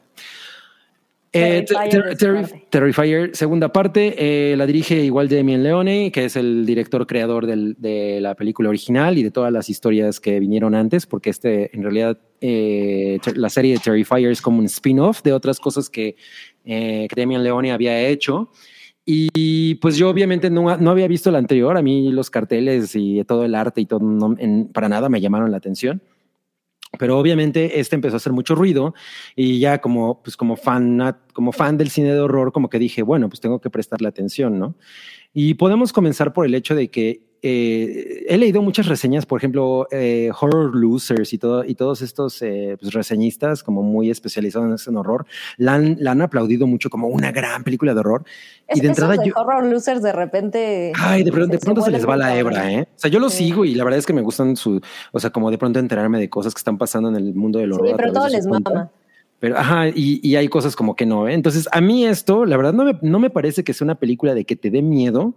Lo que creo es que es una película muy, muy gráfica, muy gore, muy, con, asesinatos muy grotescos. Y, y, es, un, es un tipo de cine eh, slasher, digamos, que no se había hecho en mucho tiempo. O sea, esto, esto, esto de, del güey que persigue morras y las destaza de una manera muy brutal frente a la cámara era como una especie de tabú, ¿no? Lo había sido durante mucho tiempo. Entonces, aquí realmente, y ahí, ahí sí cumple con creces, las, las secuencias son muy sangrientas. Hay una en la que agarra a una morra en su recámara, que yo creo que es de las cosas más, más eh, pues como más estrujantes que he visto en mucho tiempo. No, no creo que, se, que cumpla del todo como, como el nivel de impacto que tiene, porque se ve muy artificial, pero, pero funciona, ¿no? Pero, pero sí creo que para, para, la duración de la película, que es como de dos horas y media, es una mamada. O sea, la verdad es que la historia no es tan interesante. Oh, man, mientras, mientras la primera es como una película muy básica de, o sea, sin historia. Nada más el güey de pronto se les aparece a dos morras y las anda persiguiendo y las asesina, ¿no? Ya, fin, de eso se trata. Y dura una hora y media. Hill. Ajá. De hecho, sin pedos le podrían poner eso, ¿eh? Otra cosa, otra cosa. Benny Hill, el payaso sinies. Otra cosa es que sí, sí creo que el diseño y el, diseño y la personalidad de Art the Clown son algo muy interesante. O sea, toda esta cosa monocromática que tiene y el hecho de que no habla para nada y, que todo lo toma burla. O sea, eh, eh, hace estas cosas como de y, y, las situaciones son como muy surreales, ¿no? O sea, como de, ok, el güey está en una tienda de juguetes y nadie está, nadie se, nadie realmente le parece raro que un pinche payaso todo satánico está ahí a punto de asesinar a una morra, ¿no? O sea, el, la, esa escena que tenemos ahí a la, a la izquierda, en, de todas a todas grita acoso, pero pues nadie hace mucho escándalo. Y, otra cosa que aquí sí intentaron hacer es como darle un arco al personaje principal, que en este caso Lauren Lavera, que a mí me parece una mujer guapísima, eh, pues tiene, o sea, es como un poco el personaje de, de, Jamie Lee Curtis en el sentido de que sí tiene un arco, ¿no? Y ella como que se enfrenta muy cabronamente a este payaso que en la primera película no, no ocurre. Y, y, además ella tiene toda esta cosa de le mur se murió. Eh, no tiene nada que ver con la primera. O sea, ninguno de los personajes, salvo el pinche payaso, tiene nada. No es como que ves la primera y dices, ah, esto es una continuación de. No. O sea, se desconecta y ya es una nueva historia, ¿no? Entonces esta, esta, mujer se le había muerto el padre y es una chica que sueña con muy, mucho con la fantasía y como con los RPGs y todo eso. Entonces como que ella surge como una heroína que se, que se contrapone al, a Art, el payaso. Eh, a mí me parece que la verdad es muy pinche larga para la mamada que es. Eh, pero, pero, pero entiendo que, que la audiencia esté muy fascinada por el hecho de que, como les digo, hace mucho no veíamos una película con, con tan sangrienta, tan cruel y en especial tan misógina, porque esta sigue siendo extremadamente misógina, ¿no? O sea, así como la primera que a los, a los hombres los mata como en tres segundos con un martillazo, pero a las mujeres las parte a la mitad y vemos todo el detalle con una sierra desde literal el coño hasta la cabeza. Ok. Lo mismo ocurre aquí, ¿no? Y, y sí es, o sea, sí es así como disturbing, porque Claro. ya no estamos acostumbrados a ese tipo de horror. Entonces, por ese lado entiendo la fascinación, pero no me parece para nada una, una película valiosa, ¿eh? O sea, es absolutamente olvidable. Es el shock value, ¿no? Ajá, es- eso es lo que tiene. Y para ser tan larga, o sea, yo creo que si lo hubieran cortado por lo menos media hora, funcionaría mejor. Pero, pero no, pues está así como de, está súper lame. O sea, además, somos un país, güey, que todo el tiempo ve descabezados y masacrados Totalmente. y en, en los, en los periódicos, en los puestos de revistas. Entonces, esto sí es así como de, ¿no? O sea, ¿qué? Oye, tengo, tengo, tengo algo aquí, este, pues que, que preguntarte. Bueno, A no ver, sé. pregunta. Bueno, preguntarle a, a todos, depende de lo A que hayan todes. visto.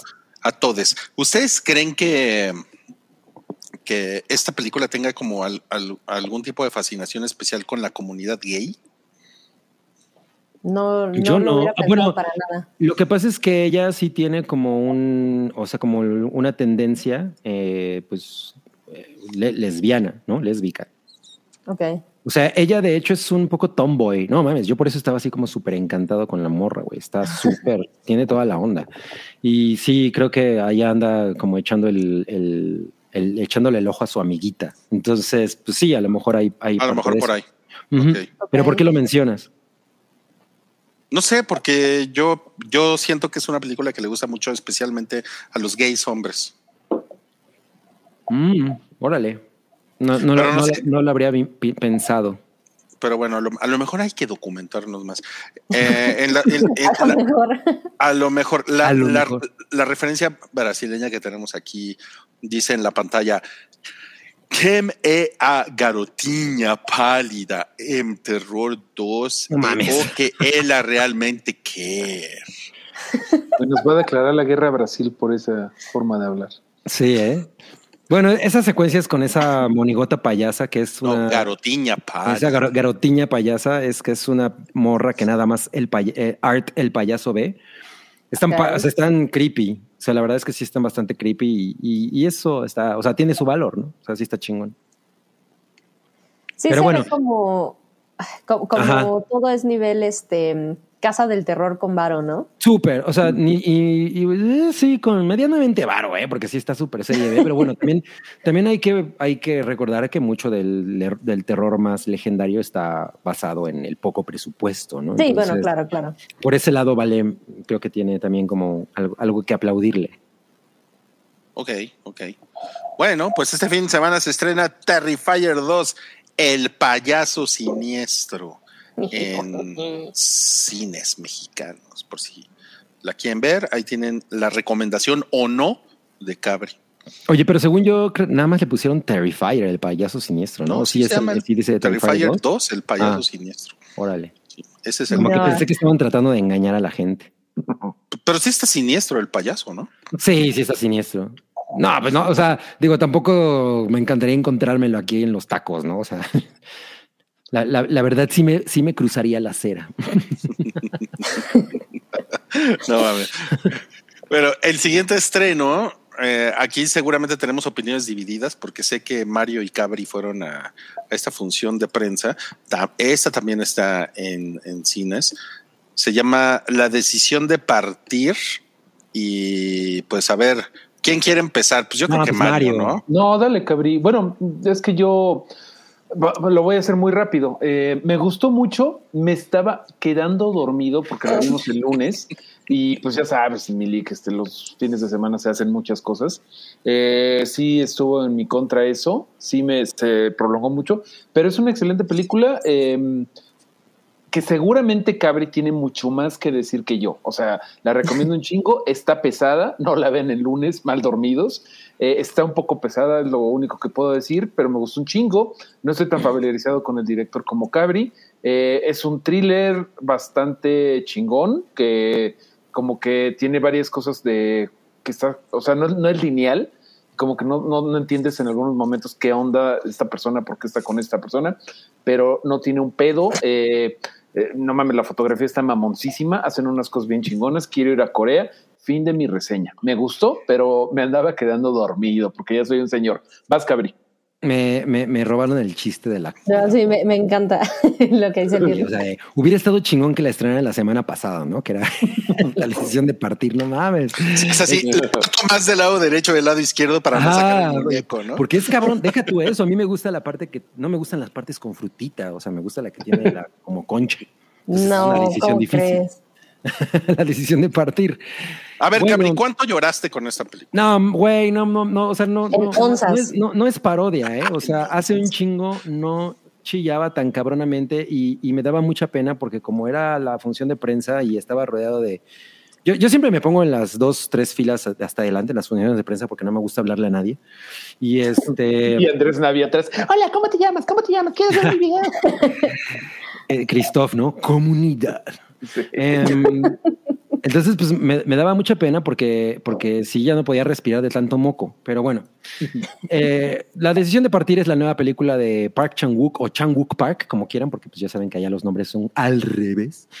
Y quien es probablemente, y no estoy exagerando, es probablemente mi director favorito vivo. Eh, y, wow. y realmente creo que hay una sola película de él que no me encanta mucho, pero todas las demás me, soy muy feliz. Y es, creo, la película más atípica de, de, todas las que ha hecho, porque, porque entiendo, ahora, o sea, como que una vez que la vi y me metí a ver como algunas reseñas, entiendo por qué Bong Joon-ho eh, goza de mayor fama eh, fuera de Corea, ¿no? O sea, como que la gente conecta mucho más con él. Y lo que pasa es que Park Chan-wook, por un lado, tiene esta cosa de que la gente lo relaciona mucho con violencia, con, violen, o sea, con violencia muy cinética, como fue con Old Boy y, y, y, y, todo esto, y todas estas películas que han, eh, que han hecho. ¿Cuál fue el gran fun fact? Porque tiramos muchos. Que no podía eh, respirar de tanto moco. Ah, sí, no, literal, ¿eh? Entonces, eso es penoso porque si sorbes el moco y todo el mundo se da cuenta de que estás llorando. Dice, dice San Diego Caballero que por eso no ha venido Fernanda Debe llorar en todas las premieres. Sí. Ay, sí tengo un comentario, Cabri. O sea, dime, me gustó dime. la película, pero yo la vi más como un thriller, así de quién es el verdadero asesino de la señora, ¿no? Del señor Bla. Pero no, no me hizo llorar nada. Y mira que yo soy bien chillón. No, y te De veras sí. Papayón. No, yo, sí, yo, yo, sí, yo, yo, le lloré muy cabrón. Y lo que pasa es que, pues sí, uh -huh. es importante lo que dice Mario, porque Mario, ¿eh? Mario. Ya Mario. Estoy como los que dicen frente. Cabri. Cabri. Cabri. Este, uh, no, así ella iba.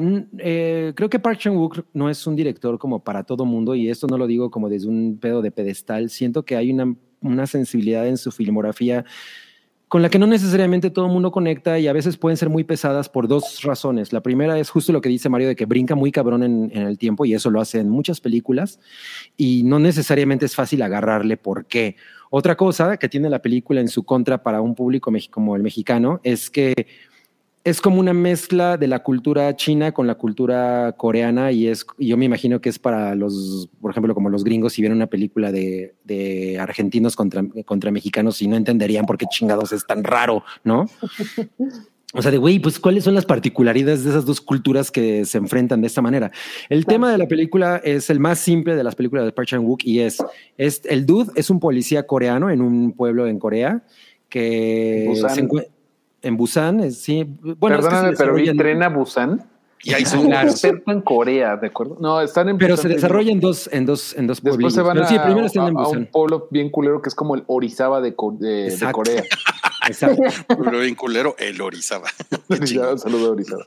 Y al, centro de la película hay un crimen, bueno, más bien hay una muerte en la que un tipo que es como un gran empresario se cae, que es fanático de escalar montañas, se cae de una de esas montañas y pues todo el mundo dice, güey, ¿qué pedo? ¿Por qué no? Y a este policía le toca investigar por qué. Y entonces llega la esposa de este güey, que es una eh, inmigrante china, que es de estas personas que entran ilegalmente. Y entonces, pues obviamente hay como toda la sospecha de, órale, esta mujer pues, se casó con este dude por conveniencia. Pero resulta que el policía se... Yo lloré con Seven. Uy, no mames, estaba así chillando muy cabrón al final. Eh, bueno, y, y- y entonces se convierte en esta sospechosa porque pues al final es China, tiene como todo, está como la señora esa del TikTok. Y además estos güeyes son, no, ni son de aquí, seguramente son inmigrantes. Qué horror. Entonces pues tiene, tiene ese, ese plus, pero además él empieza, y le lloré todo un río. Pero además él empieza a sentir una fascinación muy cabrona por ella, ¿no? Y entonces la historia realmente se trata de esta De ese de dos, romance. de dos, de ese romance entre dos personas que son cabronamente opuestas, Ajá. ¿no? Son, o sea, son muy opuestas y hay muchas eh, situaciones dentro de la película eh, expresadas de, de manera eh, visual. Es como, ¿Qué es? es como vaselina, cabri. Ándale, sí. y- Es y- como Los Miserables, pero con romance. O sea, o como Romeo y Julieta, pero con romance. pero con delincuencia. Este, pero, pero, ajá. eh, no, no. Pero bueno, pero además es una situación como muy poco probable porque pues la morra es la sospechosa, ¿no? Claro. Entonces, güey, así es, es completamente cuestionable que el policía se enamore frente a las narices de todos los demás de la cabrona. Eh, Es que precisamente por eso yo digo, eh, para mí yo vi un thriller, o sea, de y está muy chingón eso, o sea, la labor detectivesca y todo este güey es así un Hércules Poirot, eh, o cómo se llama el personaje de, De Daniel Craig. de Daniel Craig, bueno, ese güey, este Sí, Benoit sí, Blanc. se apellida Benoit Blanc, sí. es. Benoit Blanc, sí, pero de verdad, o sea, sí, claro, hay, hay momentos de profunda tristeza, pero no, no, no, sí vimos películas diferentes porque, digo, yo creo que tú ya llegaste conmovido al cine y está muy bien, yo no estoy diciendo que, que no debas de llorar con las películas, yo lloro a veces con, me acuerdo que lloré un chingo con Kung Fu Panda 2, para que veas, o sea, que no, que no juzgo. Pero yo, lo recomiendo por el lado, o sea, de thriller, está muy, muy, muy chingona. O sea, es como un- una película de misterio de detectives, es lo que yo vi. La No, parte es- que vio Mario. la, la parte que yo vi. lo que- algo en la, algo en la que, sí- no se dormi- en la que no se durmió. No, por me dormí como 30 segundos, o sea, no. no, Mira, no, bien, bien no dice. Este, bien dice Manuel Rubalcaba, Mario, que si, que si preguntaste si los de asuntos internos sabía que a los policías le tendían una Ah, trampa. sí, sí, sí, sí. ¿Quién hubiera pensado que Darth Vader era el papá de Luke? Oye, este, lo que sí me parece un pésimo tagline el que le pusieron en México, que era eh, la película más romántica del año. Güey, no es romántica. Ay, o sea, no sí- mames, no, no sí mames. tiene romance, ¿Qué, pero qué man- no. qué manera tan mala de venderla. O Sí, sea, porque el, pe- el pedo no es necesariamente el romance como tal, sino, No. sino cómo en realidad el, eh, vamos a ponerlo de una manera muy cursi, el corazón a veces se quiebra por una persona que, necesa- que no es necesariamente la correcta para ti. Claro. ¿no? Es O sea, correcto. la historia de mi vida, de hecho. sí. Uh. Eh, digo, a mí también ya me ha pasado, pero, pero Y a Shakira. Ya, uy, no mames, no tenemos.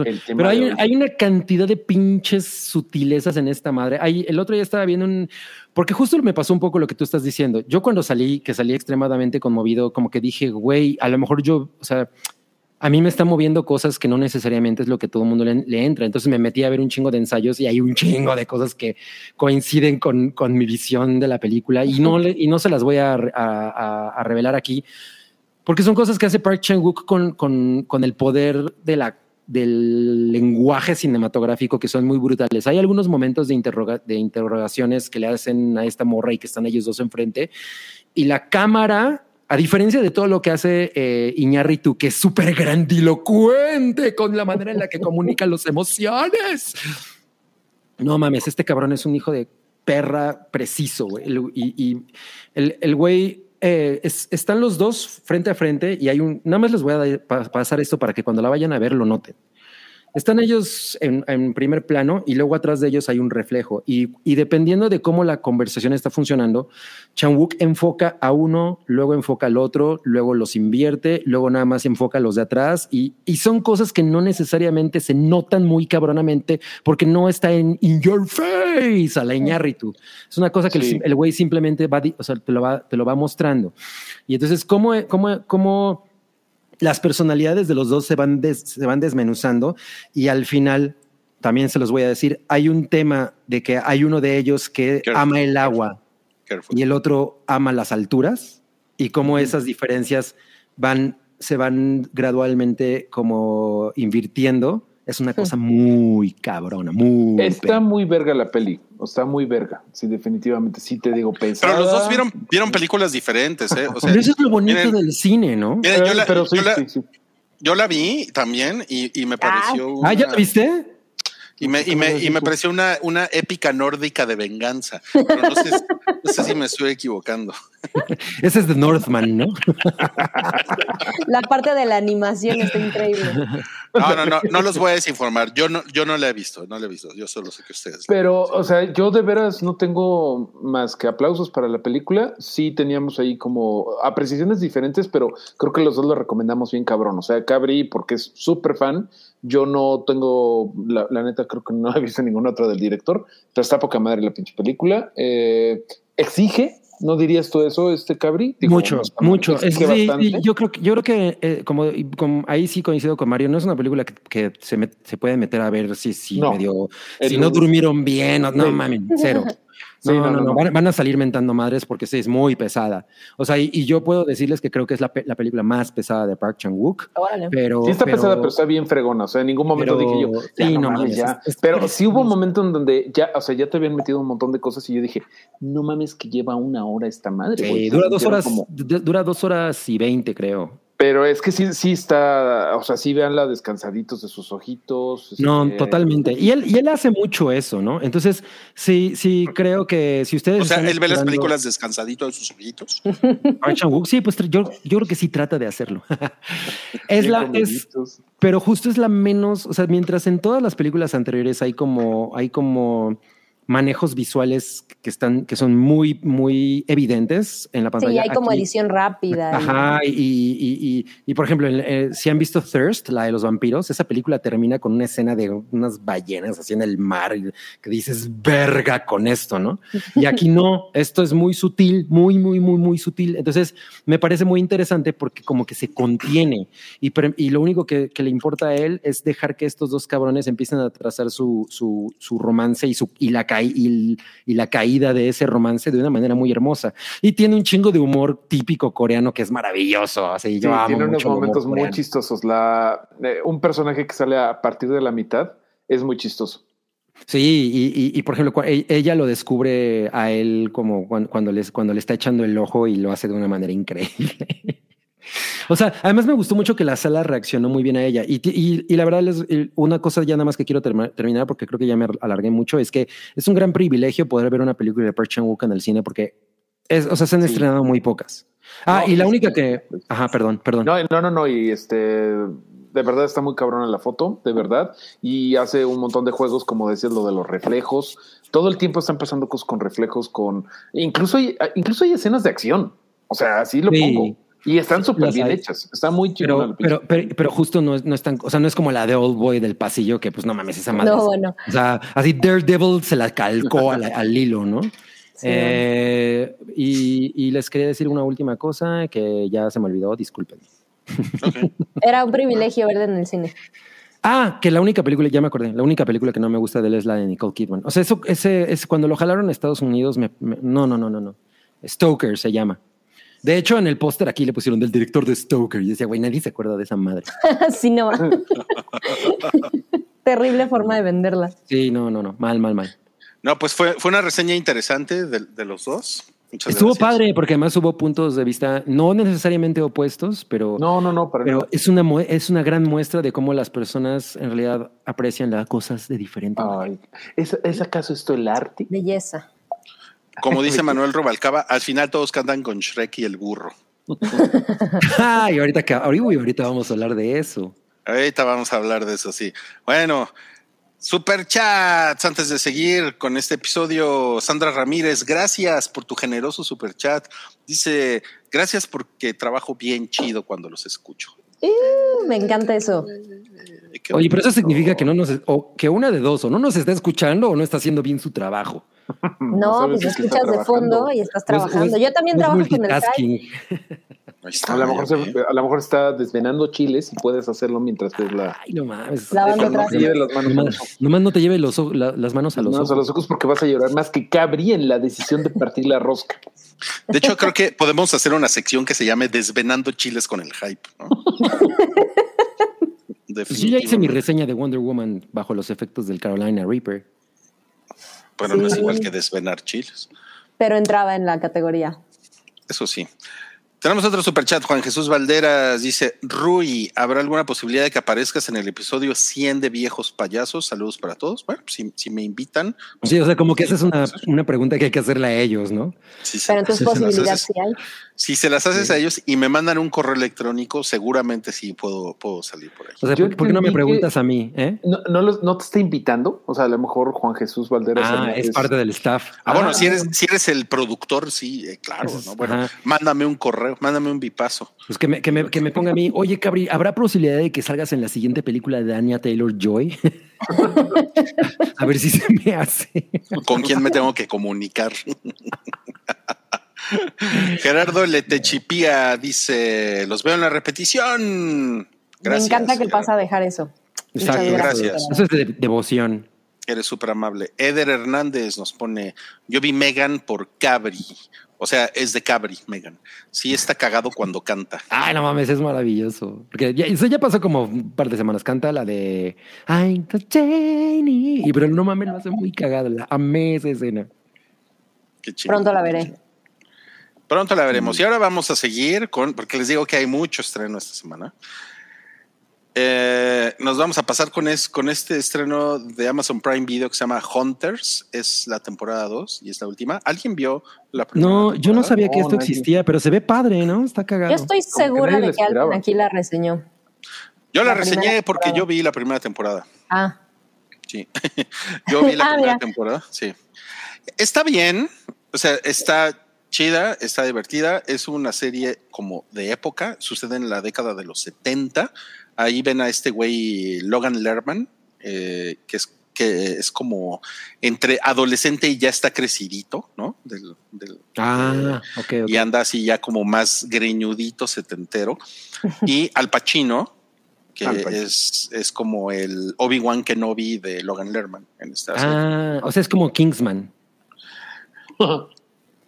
Un poco, eh, pero no, no, no, no como sofisticada como Kingsman de ay, es que la reina nos da dinero. No, realmente aquí de, de esta serie, esta serie se trata de un grupo de cazadores de nazis. Eh, es, eh, eh, o sea, es- está como chingón el planteamiento, es pura ficción, ¿no? No es cazadores de nazis como, como en la película de Spielberg, como en Múnich, ¿no? No es Sí, o eso. sea, es más como Glorious Bastards. Eh, Ajá, es un, es un poquito más como entre echar desmadre y es en serio. Y se supone que en este, en este universo Hitler sigue vivo Ok. y, y se, y se ha infiltrado en, en las altas esferas del gobierno de Estados Unidos. ¿no? Entonces, estos güeyes, este equipo como secreto que va a reclutar, el personaje de Al Pacino es el que los va reclutando, pues quieren desarticular todo este, todo este grupo de, de nazis eh, que conspiran contra la democracia, etcétera, etcétera, 25 años después de que los nazis perdieron la guerra, ¿no? ok. Entonces, si lo, si lo, si lo ven así, es una, es, es, es como una historia de, bueno, más bien es una serie de historia alterna, ¿no? Que está, que está cagada, que sí tiene como sus, sus momentos chingones, tiene bastante drama, tiene como sus, sus buenos chingadazos, madrazos, etcétera, ¿no? Eh, sin embargo, tampoco es como que especialmente eh, divertida o especialmente espectacular. De hecho, esta es la segunda temporada y Amazon ya dijo que con esta se acaba la historia y tardaron como dos años. Bueno, pero aquí ya matan a Hitler. ¿no? O sea, pues ya, ¿quién más matas? Pues bueno, no les quiero dar spoilers, pero eh, lo que pasa es que es una organización más, más grande. O sea, no es nada más que maten a Hitler y Son más grandes que Hitler. son más grandes. Los nazis son más grandes que Hitler, qué bueno. Matan a Ben Shapiro. Entonces sí, tiene, tiene algunos temas muy interesantes, pero yo tengo la percepción de que Amazon, ojo, Amazon Prime Video no es como Netflix, que Net- Netflix si no le pega, por muy buena que esté la serie, la mata, ¿no? Sí. Mm. Y, a- y Amazon tiene como otras políticas, se esperan, les digo, aquí pasaron dos años, dos años y medio hasta sacar la segunda temporada, pero sí ya dijeron hasta aquí llega esta madre, ¿no? Entonces, eh, Uh, pues creo que sí es recomendable, ¿eh? Si, si les gustan las series, ¿no? O sea, no se la recomendaría a Cabri jamás, jamás se la O recomendaría. sea, como si les gustan las series, ¿a qué te refieres? O sea, a mí me Pues el formato de las series, güey. A ti no te gusta el formato de las series. A ti No, es que no me guste. O sea, ya hemos dicho que yo, o sea, de No pronto siento que tengo que invertir mucho más tiempo que en una película que a lo mejor sí está mala, nada más me echo una hora y media. Sí, es cierto. Sí. Güey, no te gustan las series porque, o sea, el, el, No, formato, el formato de serie, yo creo que tiene como un público muy, muy, muy particular, que es como, es gente que le gusta estar sentada, así viendo capítulo tras capítulo, Sí, tal. o sea, ¿no? choferes de microbús. Pues, güey, o sea, les gusta o sea, estar tú, sentados. o sea, tú, tú no eres una persona que se ponga a maratonear series. Y con la paciencia para. No, sí, pues sí, sí, sí. Pero, pero maratoneo YouTube. ¿eh? Eso sí lo Sí. haces, pero no es igual. Entonces, aquí, si a ustedes les gusta esta cosa como de, ah, me voy a echar en un fin de semana una temporada, ¿no? Eh, definitivamente creo que se la van a pasar chido. Por, a- por ahí nos pone eh, Sergio Arroyo, no, esperen, esperen. Alex Salinas nos pone, está buena, pero los capítulos son larguísimos. O sea, tiene como mucho desarrollo de personajes, mucho Mm. diálogo. De repente dices, Ah. puta, ya, ya quiero madrazos y no pasan, ¿no? Está bien, está bien, pero sí es, realmente es para gente que está muy metida en ver series así que, puta, güey, cinco horas después empiezan a pasar las cosas, ¿no? No, manches, suena terrible. Pues es que no sé, o sea, yo no, yo no, yo no tengo muchos, mucho problema con eso. O sea, a mí sí me gusta, ¿no? Pero pues, si ustedes son desesperaditos y quieren que todo pase en 15 minutos, pues no. No va por ahí. Desesperados como bolsita. Pinche Sí, que se bolsita. oye- que se oye que está bien desesperada. Desesperada, porque nuestro amor es una esmeralda que un ladrón robó. Mira, ya, ya te dijo Saúl Hernández, no es igual maratonear YouTube porque la plataforma te deja brincar entre bla, bla, bla, bla, temas diferentes. Pues sí. No, por supuesto, por eso lo hago. O sea, totalmente. Creo que eso habla muy cabrón de mi personalidad eh, desesperada. Desesperada. lo hice dos veces en menos de un minuto. Dice José Mota, es una serie para papás como Jim de The Office Policía. Yo creo que sí es más para. eh, Sí, yo creo que Rosa es, es, es una buena idea, José. Rosa con el género del dad porn, esto, ¿eh? Rosa. Sí, pero como de, del dad porn de los que son fans de la historia, ¿no? Los que Ajá. coleccionan libros de historia Ah, en el ok, WhatsApp ok, del ok, pulgar. ok. Pero además es, está toda vintage y. O sea, ti- tiene unas cosas ching La música está chingona. La realización está poca madre. Que es O en sea- los 70, ¿no? Es en los 70 y eso a lo mejor a alguien le parece como súper interesante ver como todo el setting de los 70, Siempre la es bonito, moda, sí. la música, es- está, está chido, ¿no? Pero bueno, ahí tienen la recomendación o no. Y la segunda temporada se estrena mañana en Amazon Prime Video. La segunda Ah, y qué última. bueno. O La sea que segunda ya- te la mandaron o qué? Eh, no, no me la mandaron. Pinches culeros los de Amazon Ya, Prime sí, Video. Pero la que sí me mandaron fue la de Servant, temporada 4.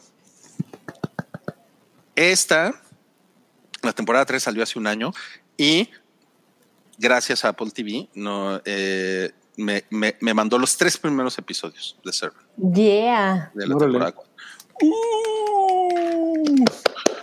Y saben que estoy muy pinche maravillado. es que soy muy fan, muy fan de, de, de Servant, la verdad. Eh, para los que no sepan, eh, Salchi se ganó su apodo por Servant. Ah, no, Apodo. también. Todos sabemos el apodo de Salchi, Salchi, Salchi Spoilers, ¿no? Eh, Conocidísimo. esta- conocidísimo por esta, por esta serie, porque esta es una serie que en el primer episodio eh, sucede algo que es muy impactante, que es muy cabrón y que yo creo que no vale la pena revelar. De acuerdo. ¿no? Eh, pero después la serie va desarrollándose mucho más allá de ese primer episodio. ¿no? Sin embargo, lo que sucede en el primer episodio, que tiene que ver con un bebé, eh, se va, no lo, no lo sueltan tampoco, ¿no? y, es, y es como de alguna manera es como lo, lo que está en el centro y, y te va generando esta historia que, como, como puse por ahí en Twitter hace rato, es como, es una historia spooky, eh, porque hay como un, como poderes demoníacos detrás de esto, ¿no? Ujú. Y, pero también hay un, eh, hay una familia disfuncional. Eh, está esta señora que es la, la mamá, que es una eh, comentarista de noticias en televisión en Filadelfia. Acuérdense que esto es de M. Night Shyamalan, ¿no? Que el güey es oriundo de Filadelfia. ¿no? Está también el personaje del, pues, del, del esposo de ella, que, que es un chef, que además es un, es un güey que sale en realities. ¿no? Así, mentándole Ah, ma- no. la, la madre a la gente y Ah, y- Como un Ramsey. Es como un Gordon Ramsay. es como un Gordon Ramsay, pero es, está, él, él es gran personaje el güey, ¿no? Eh, porque uno, uno lo ve con su esposa neurótica, tienen unos, este, digo, los dos son neuróticos, pero ella es mucho más neurótica, y No. los dos tienen uno, tienen una, un- una relación que es increíble ver a lo largo de, de- de todas las temporadas, ¿eh? O Ok. sea, cómo, cómo va cambiando. Y hay un, hay un tercer personaje que eh, eh, también es importante, que es el del hermano de ella, que es como el cuñado incómodo, que es un huevón, que es un güey que no hace nada, que es un borracho, y, y, el, y, y es este Rupert Grint, el, el, el tontito de Harry Potter. Eh, Ron Weasley. Ron Weasley es ese güey que está increíble en esta serie. y finalmente está el personaje de, la, nana. Y la nana, que es la chava que estamos viendo aquí con las, con las velas. Eh, y ella, pues no mames. Gran, gran personaje, súper oscuro, pero tiene un chingo de facetas. O sea, de que está eh, como es como, a veces es como una huérfana y a veces es como toda controladora y culera y a Mm. veces es como toda eh, satánica y a veces es como toda sexy, no sé, o sea, está, está muy chingón el, todo, todo el desarrollo de este, de este personaje. Eh, dice aquí Ariel Martínez, yo la dejé de, de ver en la mitad de la segunda temporada, siento que no, que no llega a nada, debo retomarla. Es que ¿Saben cuál es las, la, lo, lo que sucede con Servant? Que es como, imagínense que es un drama que es como, es, es casi casi como teatro filmado, ¿saben? Ok. O sea, son, son estas cuatro personas en un departamento en Filadelfia. Todo sucede ahí. Ok. Y es un, es como, haz de cuenta, sí, es un, es un, es un, es un departamento gigantesco en un, en un lugar así súper, o sea, como, o sea, chingón, pero no así, pero no es como el Santa Fe de Filadelfia, es más como la colonia condesa de, de- de La, la Narvarte de Filadelfia. y, y además es increíble porque a la casa le van saliendo, bueno, al departamento, le van saliendo cuartos por todos lados y de repente Órale.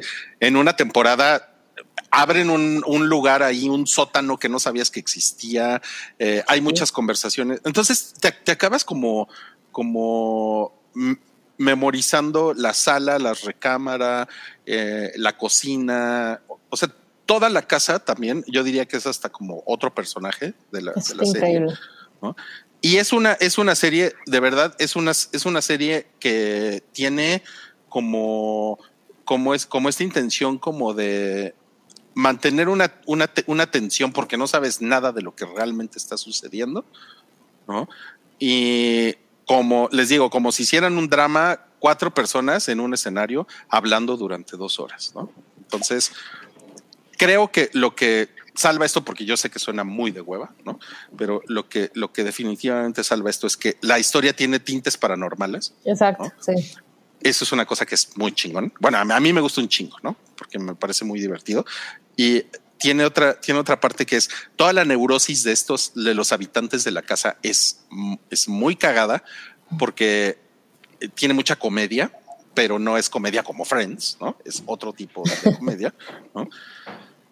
Y la realización, como que entre la segunda y la tercera temporada, eh, yo creo que le fue bien a esta serie porque Apple le metió mucha lana, se nota muy cabrón, sobre todo la tercera temporada.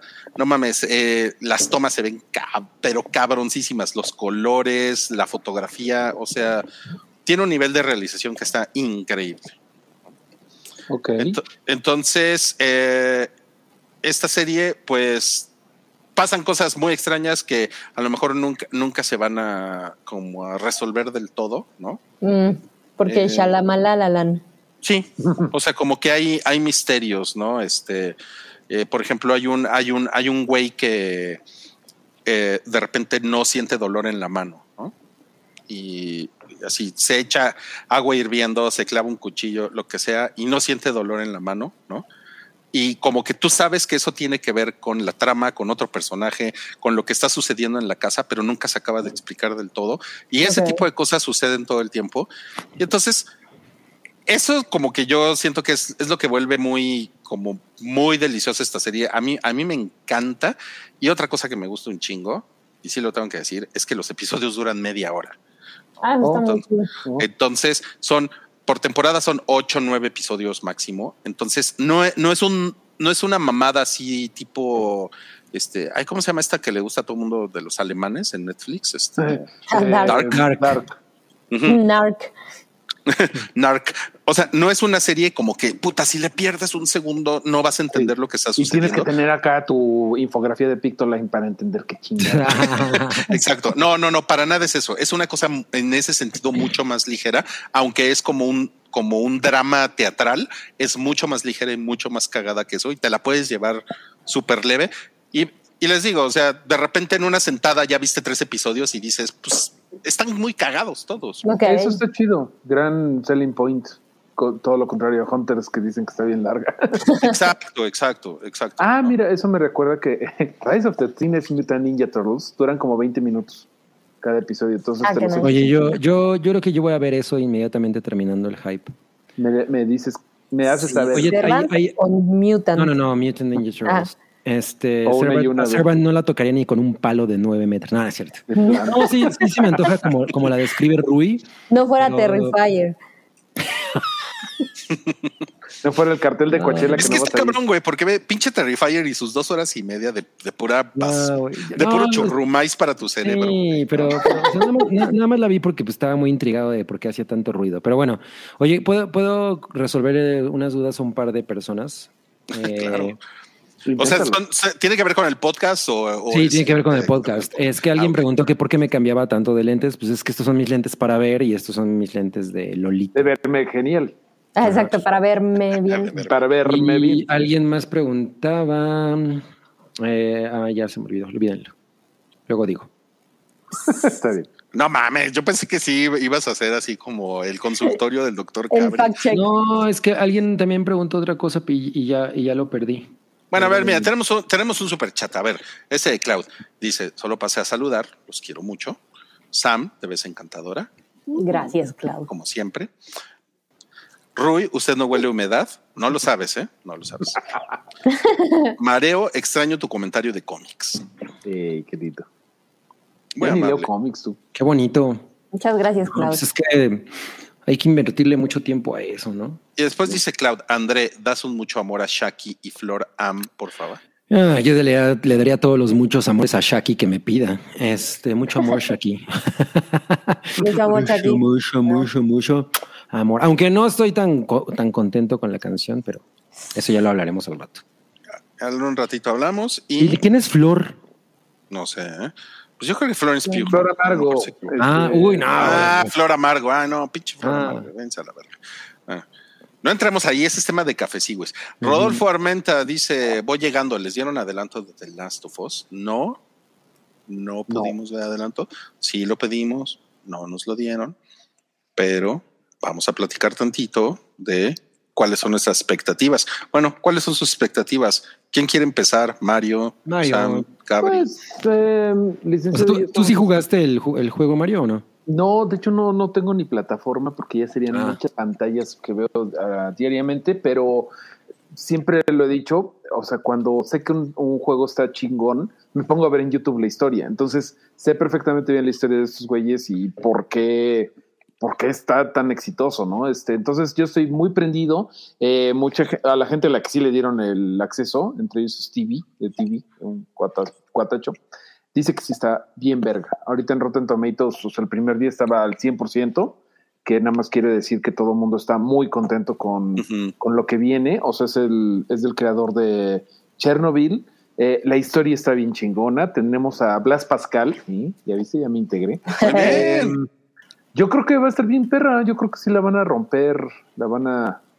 nos va a voler la cabeza más que el cordyceps, el bicharraco ese.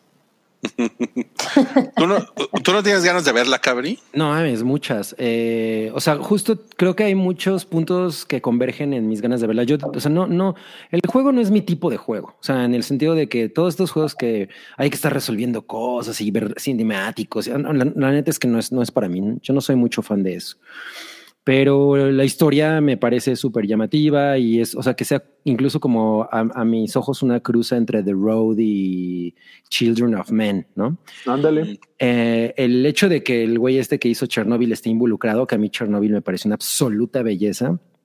Eh, y el trailer me gustó mucho y además quería apuntar que qué buen uso de Take On Me, güey. O sea, el mix está maravilloso.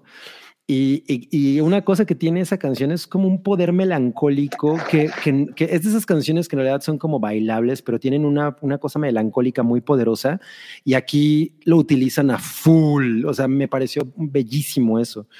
Eh, entonces sí, estoy muy, muy, muy prendido, la verdad.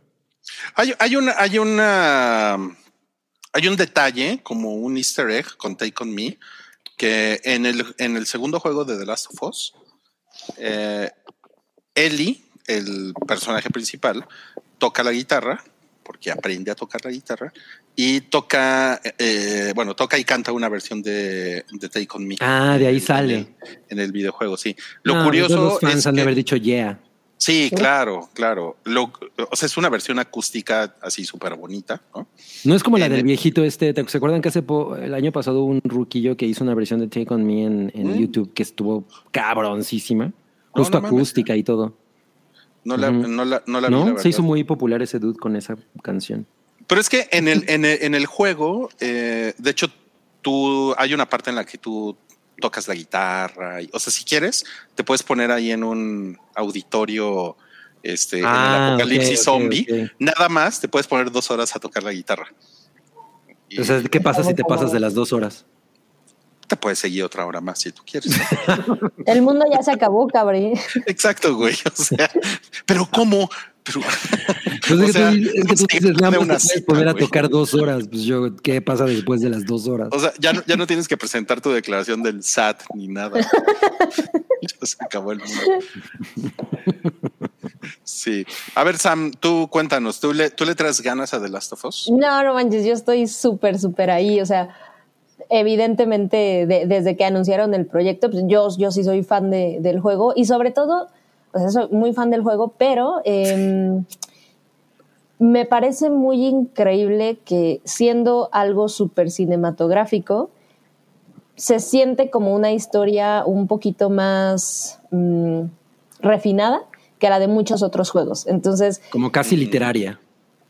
Sí, sí, o sea, e- es una cosa como más profunda y, al final se empalma perfectamente con el gameplay, o sea, es, eh, me, parece que es un producto bien único.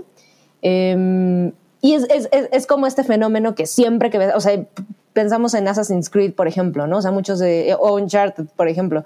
Son, son juegos que son cinematográficos y que es muy fácil ver tanto, obviamente, su inspiración en el cine como, pues te deja luego, luego la idea de, ah, estaría poca madre ver esto adaptado en el cine, ¿no? Porque nos encanta. Sí, Y la y, diferencia tiene toda la genética para eso, ¿no? Sí, muy, muy cabrón. Y la diferencia con esto es que se sentía, pues, que en esta larga entrega de, de películas basadas en videojuegos era como, pues no toquen esto, ¿no? Porque ya sabemos el tipo de cosas que salen. Pero, eh, pues la verdad, entre la gente involucrada, más que HBO fue quien al final se quedó el proyecto, porque pues acuérdense que también había aquí como una, la rebatinga por, por quien producía y demás. Qué bueno Eh, que no fue Amazon Prime, porque ya sabemos lo que pasa. Pues a lo mejor hubiera estado chido, o sea, tampoco me atrevería, o sea, malo que fuera Netflix. Más bien Netflix, ¿no? El Sí. terror. Ay, no. Pero- o sea, eh, Netflix, a ver, tiene Sandman. No lo hace todo tan mal. Es lo único y la cancelaron. Y tiene el No, juego ¿cuál del calamar. No, no, no. no, Sandman no, ya la no, no, ya- cancelaron. no la han cancelado. No, No, no, mira, cancelado. te apuesto ahorita lo que ¿En quieras. serio? A No, ver, según ver, yo no. Órale, órale, ponle, ponle, pues. No, de veras no. Este, Neil Gaiman estaría insoportable. Yo hubiera venido a mi casa a decir, vamos a madrearnos estos güeyes. Fue, No, fue y no este- le abriste, Mario. No, no, no. Más bien estaba bien contento este güey de que se iban a poner, de que iba a haber segunda temporada. Había. A ver, miren, chéquenle. Yo, yo estaba Había muy miedo. seguro que habían cancelado. No, se me hace que Ah, mira. a otra. Santiago ya, ya, ya vino a fact-checker aquí. No está cancelada, ya confirmaron la segunda temporada. Sí, sí, sí. Callaron la boca. No, ¿qué Pum, pasó? te voy a hacer como No, Shakira. No, no. No, le hubiera marcado luego, luego a Neil Gaiman y le dije, güey. ¿cómo nos organizamos? ¿Qué hacemos? Cerramos reforma. Ah, mira. Pero, ok, pero, mira. Sandman fue una sorpresa, la verdad. Es una anomalía, por supuesto. porque, porque se nota mucho el amor que tiene Sandman ¿no? con, con Netflix, lo cual es raro, ¿no? Y, y, a- y al- sí fue raro. y que, y que esta serie la haya ganado HBO eh, es más como de puta, qué bueno, porque ya sabemos que HBO hace las cosas como, pues como muy chingón, muy súper bien producidas siempre, y, ¿no? Porque Sí, no, y- se- sí siente- HBO. Se Bueno, siente hecho, H- perdón, más perdón, artesanal. Siento que HBO no está tan en el negocio de adaptar, pero cuando lo hace, nos da Game of Thrones. O sea, Claro, claro. Eh, Claro. Creo que sí está bien chingón que esté en HBO y aunque la marca de HBO está bien madreada y pinches vatos se fusionan más que Goku y Vegeta y cada que se fusionan hay un pinche cagadero. Ahorita ya ven que se fusionaron con Discovery Channel y con Discovery. Y este, traen un desmadre HBO y toda la marca, pero siguen teniendo la, la calidad. Sí, hay, hay una calidad como mínima esperada, pero además no nada más eso. eh, ver a la gente de, de Chernobyl involucrada y Neil Brockman, por ejemplo, es alguien que también está como súper ahí, que para bien o para mal, pero sí se siente como una persona que cuida muy cabrón la esencia de su historia. Y pues mis expectativas ya terminaron de, de elevarse. Uno, eh, con la calificación de Rotten, o sea, la- cuando liberaron primero, ahorita ya anda en 97, pero Bueno. pues de todas formas es una cosa muy cabrona. Y, y ya que empezó a ver entrevistas y demás, y esto que decía Neil Berman, como no nos interesa contar historias más allá de lo que ustedes vieron en el juego, ¿no? Que es otra cosa que también existe completamente en el miedo de las adaptaciones. Ya sé que es una comparación idiota, pero lo que hizo Netflix con Resident es como, por, o sea, no manches, tienes lore para aventar para arriba y decides inventarte es un- una historia. Ese es un buen ejemplo de cómo Netflix hace pendejadas, ¿no? Ah, o todas las de, anime que han hecho, ¿no? Las de Death Note Live Action, Puta, eh, la de Cowboy Bebop, que es así, la cancelaron de inmediato. Pero ya a Netflix ya se le acabó el teatrito. Yo creo que ya no vamos a ver tanto eso, porque antes eran así de, sí, tú échate 30 pinches series, no hay pedo de presupuesto. Ya no tienen tanto. Sí, ahora- y a lo mejor ahorita ya es momento de replantear la estrategia, ¿no? Pues como desde hace 10 años parecía que era el momento para Netflix, pero no lo han abarcado. Pero bueno, pues la verdad es que sí, y, y me parece que sí se están tomando ciertas decisiones, o sea, no la hemos visto, pero incluso el, el cast de, del personaje de Ellie, que yo sé que enojó mucha gente y que no convence y demás, me, a mí es que se sienten decisiones un poquito más inteligentes en favor como de la calidad, ¿saben? Es como, pues esta, esta, esta mujercita es, es bastante talentosa, hace mancuerna con este güey, o sea, le, le- sí, le tengo mucha fe, se siente como una cosa hecha con mucho cariño y a lo mejor está, está mal como creerles, ¿no? Pero eh, como que la conversación de, de a quienes han entrevistado alrededor del proyecto sí es, eh, sabemos la fama que tienen las adaptaciones de videojuegos, queremos romper con eso y pues entregar algo de calidad, ¿no? Bueno, que pero, es un poco pero estamos diferente viendo a lo estamos que... como estamos viendo que estamos, perdón, como entrando como una especie de golden age de las adaptaciones de videojuegos, ¿no? Digo, o sea, a pesar de que nadie realmente Sí. ha visto mucho, Sí, sí, pero, sí, sí. pero las cosas prometen. Pero además, en particular, este videojuego tiene ya una historia muy fregona. O sea, ya no Mm. puedes Claro. cagarla tanto, ¿no? Entonces. O sea, bueno, sí, en teoría, ¿no? Pero Ajá, es que de repente pasan, pasan Sí. cosas. No, pero Sí. HBO no, no. Mira, hay mucha gente que está diciendo, con que no pase como The Walking Dead, estoy seguro de que no. Y, y voy a decir una cosa que no sé si será polémica, pero no, no creo que lo sea. El cómic de The Walking Dead no era la tan la gran cosa desde el principio Sí, ¿no? de cuentas, ¿sabes? Mm. O sea, como que. No era una gran cambio, historia. el videojuego ya estaba chingón. Entonces no creo que la vayan a cagar. O sea, em, aquí la, creo que la referencia con The Walking Dead es bastante obvia, ¿no? Porque pues estamos hablando del apocalipsis zombie, ¿no? Ay, no, o sea, pero, pero también es una exageración porque o sea, el apocalipsis zombie es un tema que se ha tomado de diferentes maneras Claro. y todo. y no- y- o sea, The Walking Dead no puede ser la única referencia que tengamos, ¿no? O sea, e- evidentemente se fue a la chingada. A mí nunca me gustó The Walking Dead, pero No, pero es, es que es muy grande la referencia Ajá, exacto, para, televisión en The Y- Walking no, Dead. lo- Y es el y enemigo a vencer. sí, claro, claro. Sí, y o sea, no me es- imagino a HBO tomando una, esta madre diciendo, "Pues, ¿por qué no la hacemos como The Walking Dead? No, no, para nada.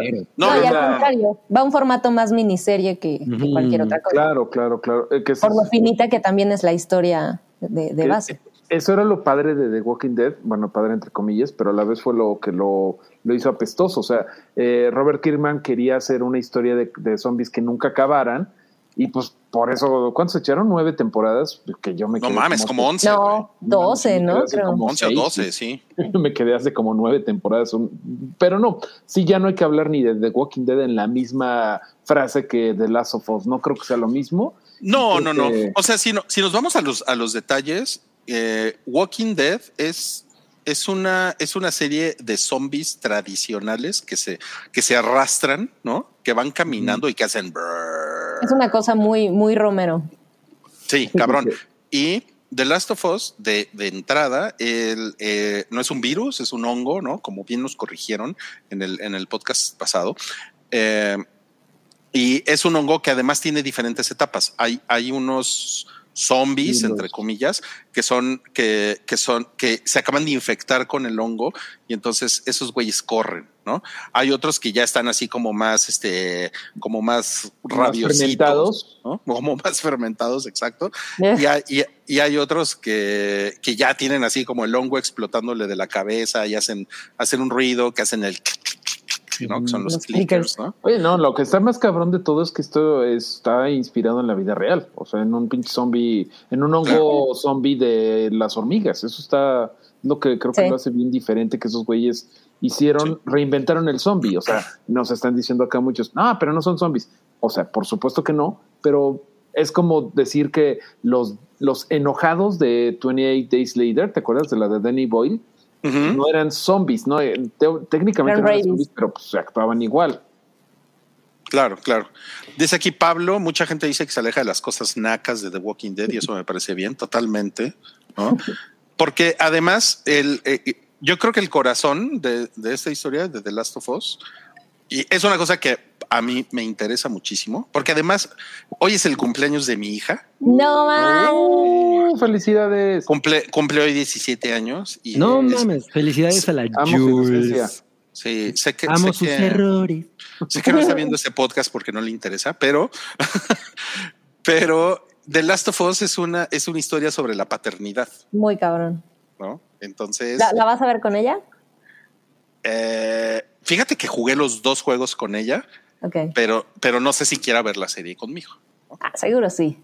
A lo mejor, a lo No, mejor. Há- hagan a el lo mejor reaction. La quiere ver con, con su noviecite. Pues es que luego llegan, llegan esos güeyes, ¿no? Y pues ya sabes, ¿no? Echan todo a perder. ¿no? Bueno, Bueno, pero em, eh, eh, eso es eso es lo que está más cabrón de The Last of Us. La, Claro, es, una cosa muy íntima. De la paternidad de, de la relación entre Joel y Ellie. O sea, ahí está. Y eso The Walking Dead no lo tiene. ¿no? No, pero ni No, de pedo, no, no, se, de no se trata de eso. O sea, No. por- creo, creo que es una cosa muy, muy diferente. Eh, entonces, sí, yo le tengo muchas ganas a esto. Qué chingón. Dice aquí Ariel Martínez. Ya muero por ver una hora de los personajes abriendo cajones sin encontrar nada. No, así, así se siente la película de, de Sony de Resident. no mames, de plano. Qué chingón. No, pues yo, Estamos yo sí, yo tengo muchas ganas de verla. Es, es, este domingo sale de Last of Us. Para mí, el juego, yo creo que está en mi top 3 de juegos que he jugado en mi vida. Es de lo más increíble que he jugado. Por encima de Pac-Man, ¿en serio? No mames, güey. Deja, Por encima deja de, eso, güey. Double Dragon. por encima de Double por Dragon. encima de Dick Dog. de Qbert. No mames, güey, yo siempre iba a las maquinitas a jugar Keyword y era así como de me perdías así en tres segundos y es que no entiendo cómo funciona este pedo. Ah, no mames. Gran pregunta de, de Joaquín. Dice, Rui, ¿hubieras tomado la misma decisión que Joel al final de The Last of No, Us? Yo sí. Pero es, pero es spoiler. Es spoiler. Es- No, porque ya vi todos los videos. Hace rato decían que soy la única persona que conocen que ve esos videos de la historia resumida de los videos. Ah, claro. Ah, no mames. Ok. Me- Oye, pero mira- Rui- no, no, Sam, no, tú favor. dale, cabrita. No, no, no, no, tú, yo voy a decir una pendejada. Bueno, Como es que siempre. decir que justo eso, o sea, como estas cosas, eh, decisiones que genuinamente pueden generar un debate, que otra vez retomando un poco la comparación con The Walking Dead y en general el género del zombie, es esta cosa eh, de la crítica social, ¿no? Que hay de fondo y el monstruo verdadero en realidad somos nosotros. O sea, toda esa parte está ahí, pero me parece que está, lo que decíamos, es, es un, eh, eh, pues es un escenario amplio, apocalíptico, enorme, sin embargo la historia es como súper íntima y sí creo que tiene una cosa filosófica, introspectiva, que, que muy pocas historias tienen. O sea, encuentra como belleza en cosas difíciles de encontrar y al mismo tiempo, eh, por ejemplo, toda esta cosa como de si siguen siendo la misma persona o no la- quienes están eh, infectados, es- está muy cabrón, o sea, sí, sí son cosas que pueden llevar, que creo que es ahí donde puede ampliar la serie en, en su narrativa y en lo interesante que, que pueden decir. O sea, no nada más el hecho de el Walking Dead y decir, bajarías a una familia de su coche por tal. tal. So- son como un poquito más, más complejas las situaciones que hay aquí y estoy segura de que por ahí se puede ir enriqueciendo la serie sin necesidad de explotar historias ramificadas o etcétera. Entonces, Ajá, sin hacer spin-offs a lo pendejo. Sí, no, no, no, no, sin problema. O sea, creo que hay muchas cosas explotables, eh, incluso adaptables como, como el día de hoy, sin salirse de la historia principal. Y no tengo duda de, de la calidad de la escritura. O sea, sí, sí creo que vamos a ver algo chingón.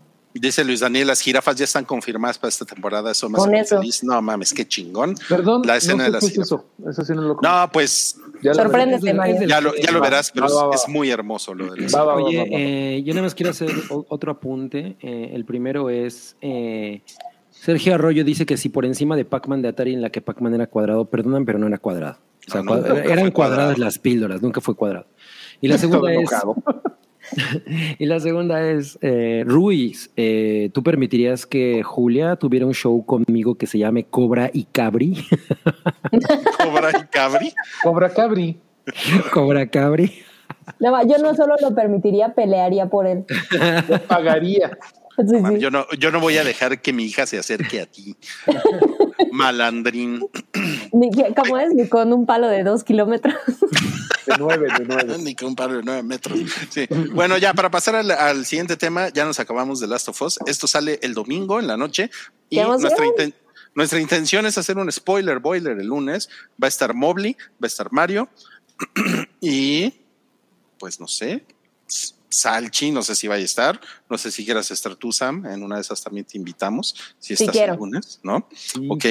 Esa es la intención, pero sí les voy a decir, no sabemos si esto va a ser como eh, la Casa del Dragón, porque la Casa del Dragón nos daba material cada semana, ¿no?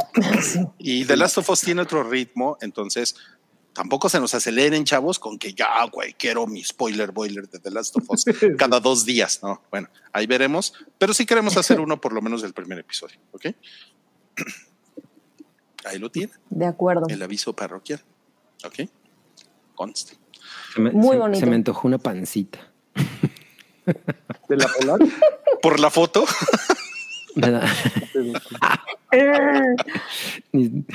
No, La, la, la tripofobia es lo que sí me va a dar cosa de la serie. Ay, no Está mames, a mí me encanta la tripofobia.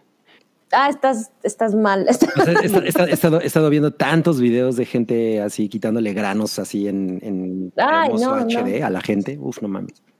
vamos a pasar a la, a la taquilla Pillacabri. ¿Quién la presenta? El, el oso chamagoso en, hora- en honor a Mario. ¿Por qué? O sea, Porque al principio llegó diciendo que no venía chamagoso, que se había bañado. No, estoy, estoy recién bañado. O sea, por eso dije, dije, no mames, chamagoso es una gran palabra y rima como Es un gran término, sí. el oso chamagoso. Bueno, a ver, tenemos esta de aquí ya pilla. Avatar, pues ya lleva 880 millones eh, de pesos. Todos los dineros del mundo. ¿Sabes una cosa que estaba? Bueno, vi un tweet. Bueno, pero no mames, no veo memes de Avatar. Y sí es cierto. O sea, me mamó Avatar, me mamó mucho más que la 1. Aguanta. Pero no hay memes, no hay memes de esa No, manera. de ninguna de las dos, ¿no? O sea, De ninguna de las dos. O sea, hay, hay por allí, pero. Pero Definitivamente. Yo, yo creo que eso tiene un impacto cultural diferente. Ujú, Sí. ujú. Sí, sí, sí. Como, como que no es loleable por alguna razón. No, no, no es tan popero. Ajá, No, no, exacto. no. Y, y eso que me mamó Avatar, o sea, me mamó, le quiero volver a ver y todo. Y ya dije, ah, no mames, cámara, James Cameron, como la traigas. Cameron. James Cameron. Sí, como Cam- la Cameron, James Cámara. Cameron, James Cámara. traigas. Qué tonto. No, es que chingón. No, pues eh, Avatar ya va para. Sí, sí, yo creo que sí le va a pegar a los 2 mil millones de dólares, lo cual quiere decir que va a salir tablas. No sé si No, sabían eso. Avatar, Avatar, eh, yo, eh, Cameron estaba muy de chingan a su madre, sí, ya vamos a sacar el dinero, chinguen a su madre, sí lo voy a hacer. Han, han dado muy combativo, da- dando muchas opiniones. Siempre, ¿no? Le encanta ser así Siempre. como muy. No, vocal. pero está bien verga, está bien verga la pinche. No, yo me la pasé increíble. O sea, sí, aquí, aquí fue un- muy sonado el.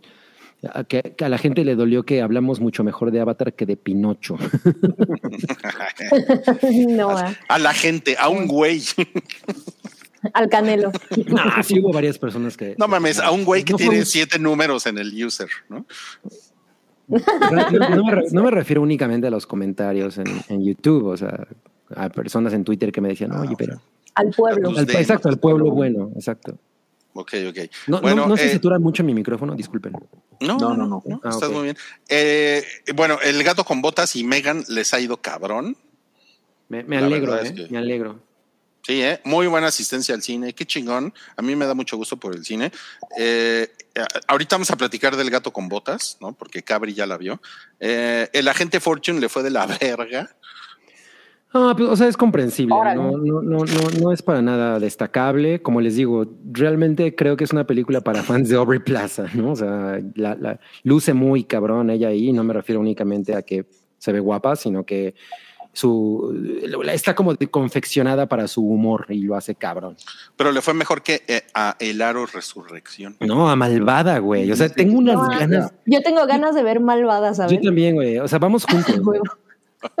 vamos, vamos. Sí, sí, sí. Sí, sí, sí. Tengo muchas ganas. Me da un morbo, no tienes idea. Sí, a mí también. No, pues. seguro, seguro salen dos semanas en, en Amazon. No, la quiero ir a ver al cine para, para vivir la experiencia así de. Así como- No, ah, vamos. No, es que chingón. Bueno, ya, suficiente taquilla, porque además tenemos un rant. Ahora vamos a cosas que vimos y Mario. Oye, pero- no- Pero Sankaf nos compartió un meme para, para probar que estábamos mal. Si hay memes No. de Avatar. Ay, a ver, a ver, a no, ver. no, sí, pero ¿eh? no, no, no, mi estimado Sa- San- Sanka, no, güey. O sea, nos comparte a ver quién narra el meme. Vas, este, a Sam, ver, vas. cuéntenlo, cuéntenlo. No, pues pónganlo en pantalla. Aquí está la liga. Sí. Sí, no, No, no, pues no. es que pues yo no, yo, no- yo, yo no tengo internet, Sam. ¿De qué estás hablando?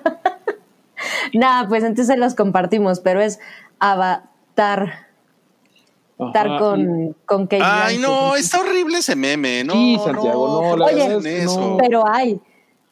La No, discusión no era hay. si había de Oye, calidad. yo, yo no, yo no lo entendí, no, no, creo que no lo he visto.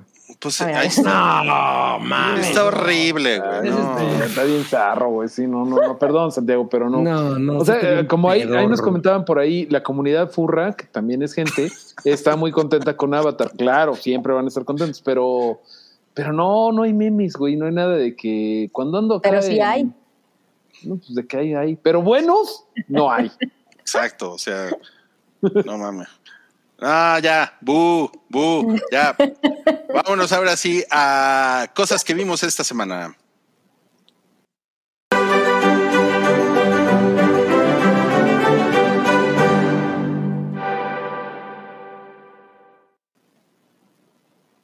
Ay, Mario, qué Muy gran- grande, Ay, ahí. Mario, discúlpame. Sí. Ahí está.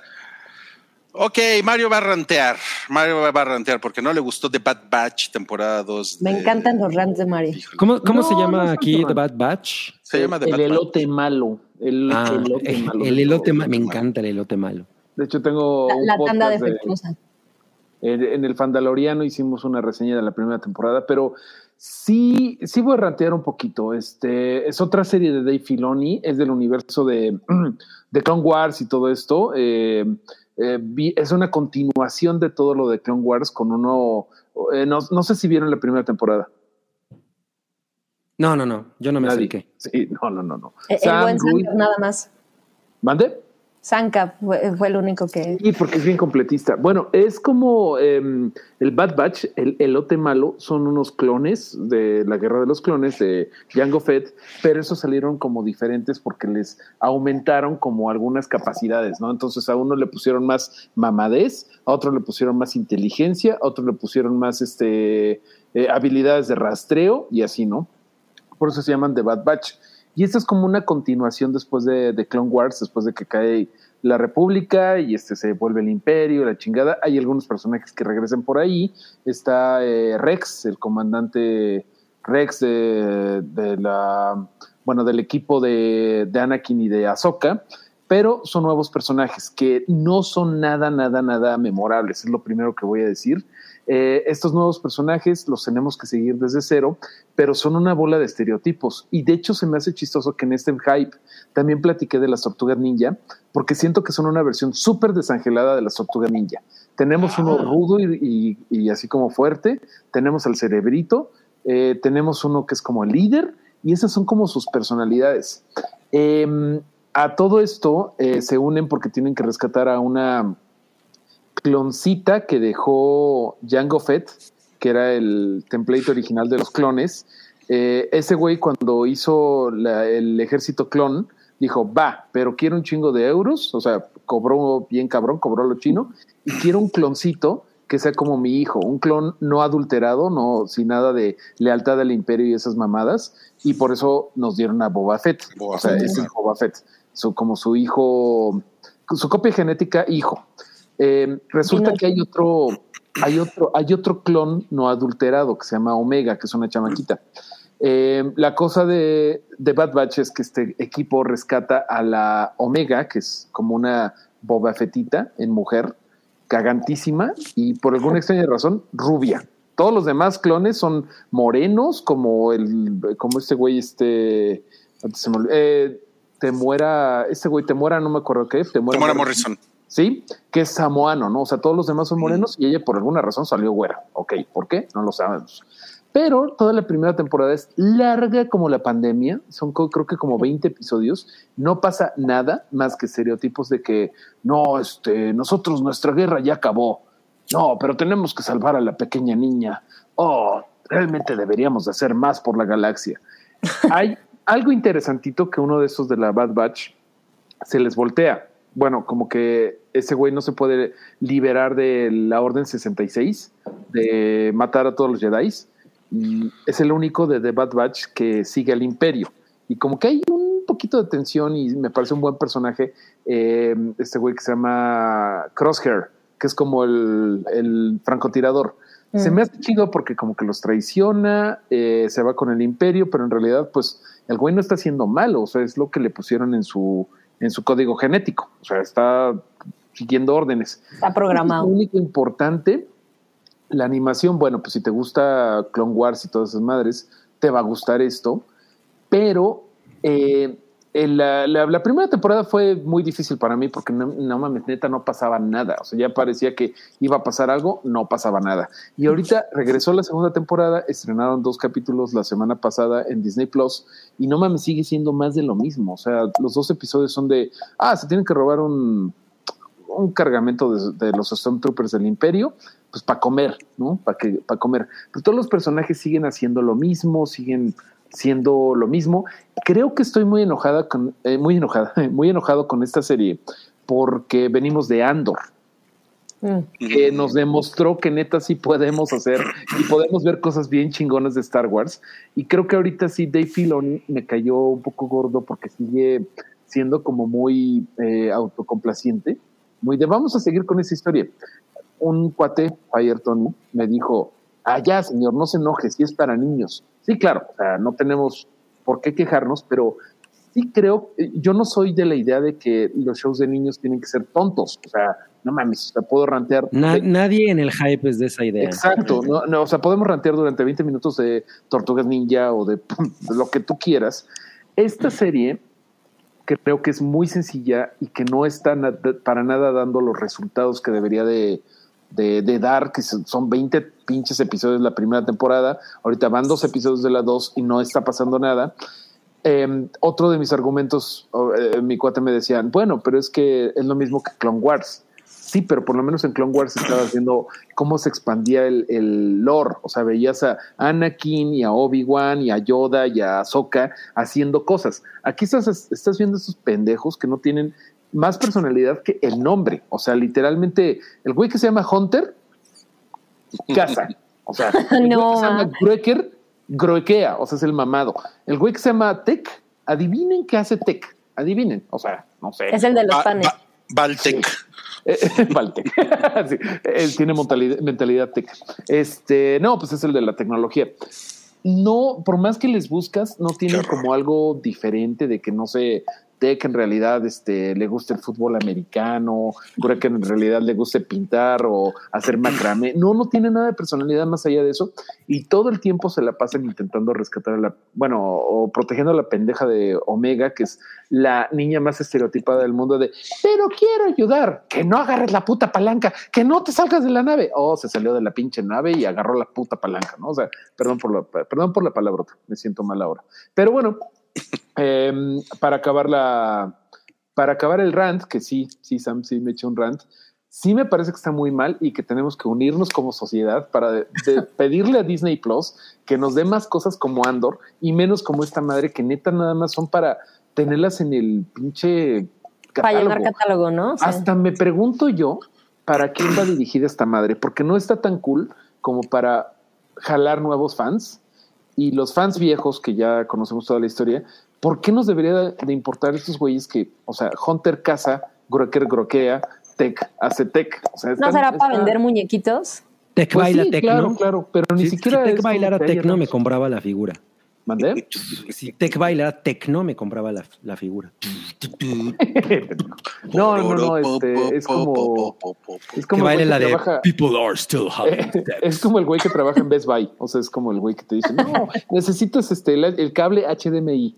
Ah, o sea, es como, es como Steve Carell en, ¿cómo se llama? En The, en the 50 Year Old 40 Year Old Virgin. 40 Year Old Virgin. Ah, ya va en 50. Es que, es que ya tiene 10 años la película. Es la parte güey. 2. No, pero bueno. Gabriel. Tiene como 25 años la película. Es, esa es mi queja. Esa es mi queja. No, pues qué horror, ¿eh? O sea, cero ganas de verla así. Sí, no es. mal. Sí, la neta, así me dicen por acá, dirías que hay que evitarla como la peste. La neta, sí, güey. O sea, hasta que nos vuelvan a dar Andors y Mandalorians, sí es una cosa para rellenar. O sea, de- que está haciendo Disney. La neta, realmente dudo que haya alguien que diga, no mames, pinche serie, güey, cada vez va Pues mejor mira, el Dave Filoni. no veo comentarios de Sanka, pero, pero recuerdo que él se la pasó bien con la temporada 1. Sí, yo desde el principio la odié. O sea, como que yo decía, puro estereotipo estos cabrones. Oye, Mario, pero a ver, ¿no te quedaste dormido? No, en esta no. Fíjate, Fíjate, es que soy una cuando persona muy dices eso, desde el principio la odié, suena como una ex que tuve. Desde el principio la odié. ¿O una chamba? Entonces, ¿por Nos qué estamos acercando al tema ¿Por de Shakira. por qué fue tu ex y la odiabas desde el principio? Nos estamos acercando al tema de Shakira, sí. Sí, bueno, fin. Fin, fin, fin, fin. No, pues gracias, gracias Mario por compartir tu rant con nosotros. Eh, lo, lo bueno es que esta también es para niños, pero a Cabri le gustó y la recomienda mucho. Gato con botas, el último deseo. ¿Quién dijo que la recomiendo? Tú dijiste. Tú dijiste. Eh, no, pues esta madre tiene, o sea, es la segunda parte de la que hicieron en 2000 on- 2011, ¿no? 2011 es la anterior, o sea, tiene 10 años que hicieron la anterior. Eh, le dura una hora 42. Órale. Pues no, está bien, creo que la duración es decente. Y tiene 96% en Rotten Tomatoes y a la mera hora 93% de la audiencia No. eh, en Rotten Tomatoes. Pff, no mames, güey. Debería tener el 100. No mames. No, no, no. Película del año. No, no, es- no es, o sea, no está para el 100, pero, güey. No es mames. Paddington 2, por No, favor. Sí, no, no mames, qué belleza, güey. Me, me la pasé maravilloso con esta madre, no. O sea, la verdad es que todo el tiempo me estuve zurrando de risa. Los personajes me parecieron todos encantadores. Güey, hay, hay personajes que son así como eh, mínimos, ¿no? O sea, su participación en la película es mínima. Hay un güey que, que el, el gato con botas llega a ver así como es un es como un médico, pero el güey le dice, yo soy el médico del pueblo, pero también soy el usurero y también soy el cocinero, pero también soy... Entonces, le dice, mira, yo te veo como que no comes muy bien, pero te voy a ver como el médico y se me hace que te voy a meter... O sea, no, güey, es una pinche maravilla. Entiendo a qué se refieren con esto de que la, la, el look and feel es muy, muy similar a lo que pues, se hizo después de, de Into the Spider-Verse, porque hay varias películas que, que empezaron como a, pues si no a copiar, digamos como que ese, ese tipo de, de cine de animación en el que medio se mezclan eh, como técnicas de Estilos. animación, ¿no? ajá, exacto, que, que de incluso narrativas de animación en la- durante, la, durante la misma película, pues funciona igual de- en esta manera, ¿no? Recuerdo que los Mitchells contra las máquinas también me pareció que, que Sí. retoma un poco ese mismo, ese mismo look and feel. La película es absolutamente maravillosa. Yo la vi en inglés porque Florence Pugh. Güey, Florence Pugh es risitos de oro. O sea, no mames. no, ma. Mames, Es no. No espectacular, es espectacular. Y Olivia Colman es la mamá oso.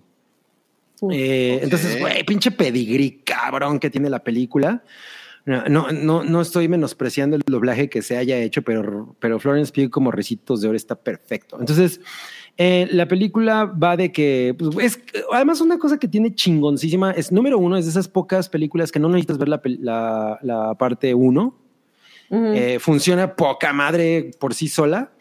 Y, y- y por otro lado, realmente es inmensamente simple. La, la historia es una cosa que puedes adivinar desde el minuto uno, pero la resuelve, la resuelven de una manera muy interesante. No nada más el, el- dice León Sánchez que el doblaje está cagadísimo. Sí, yo la, la quiero volver a ver y probablemente la vaya, la vaya a ver con mi madre por, y do- la irá a ver doblada, porque la verdad es que yo creo que ella se la va a pasar muy bien. Entonces, la, la historia va de, de, pues, por- como dice el título, El gato con botas, el último deseo, pues hay un...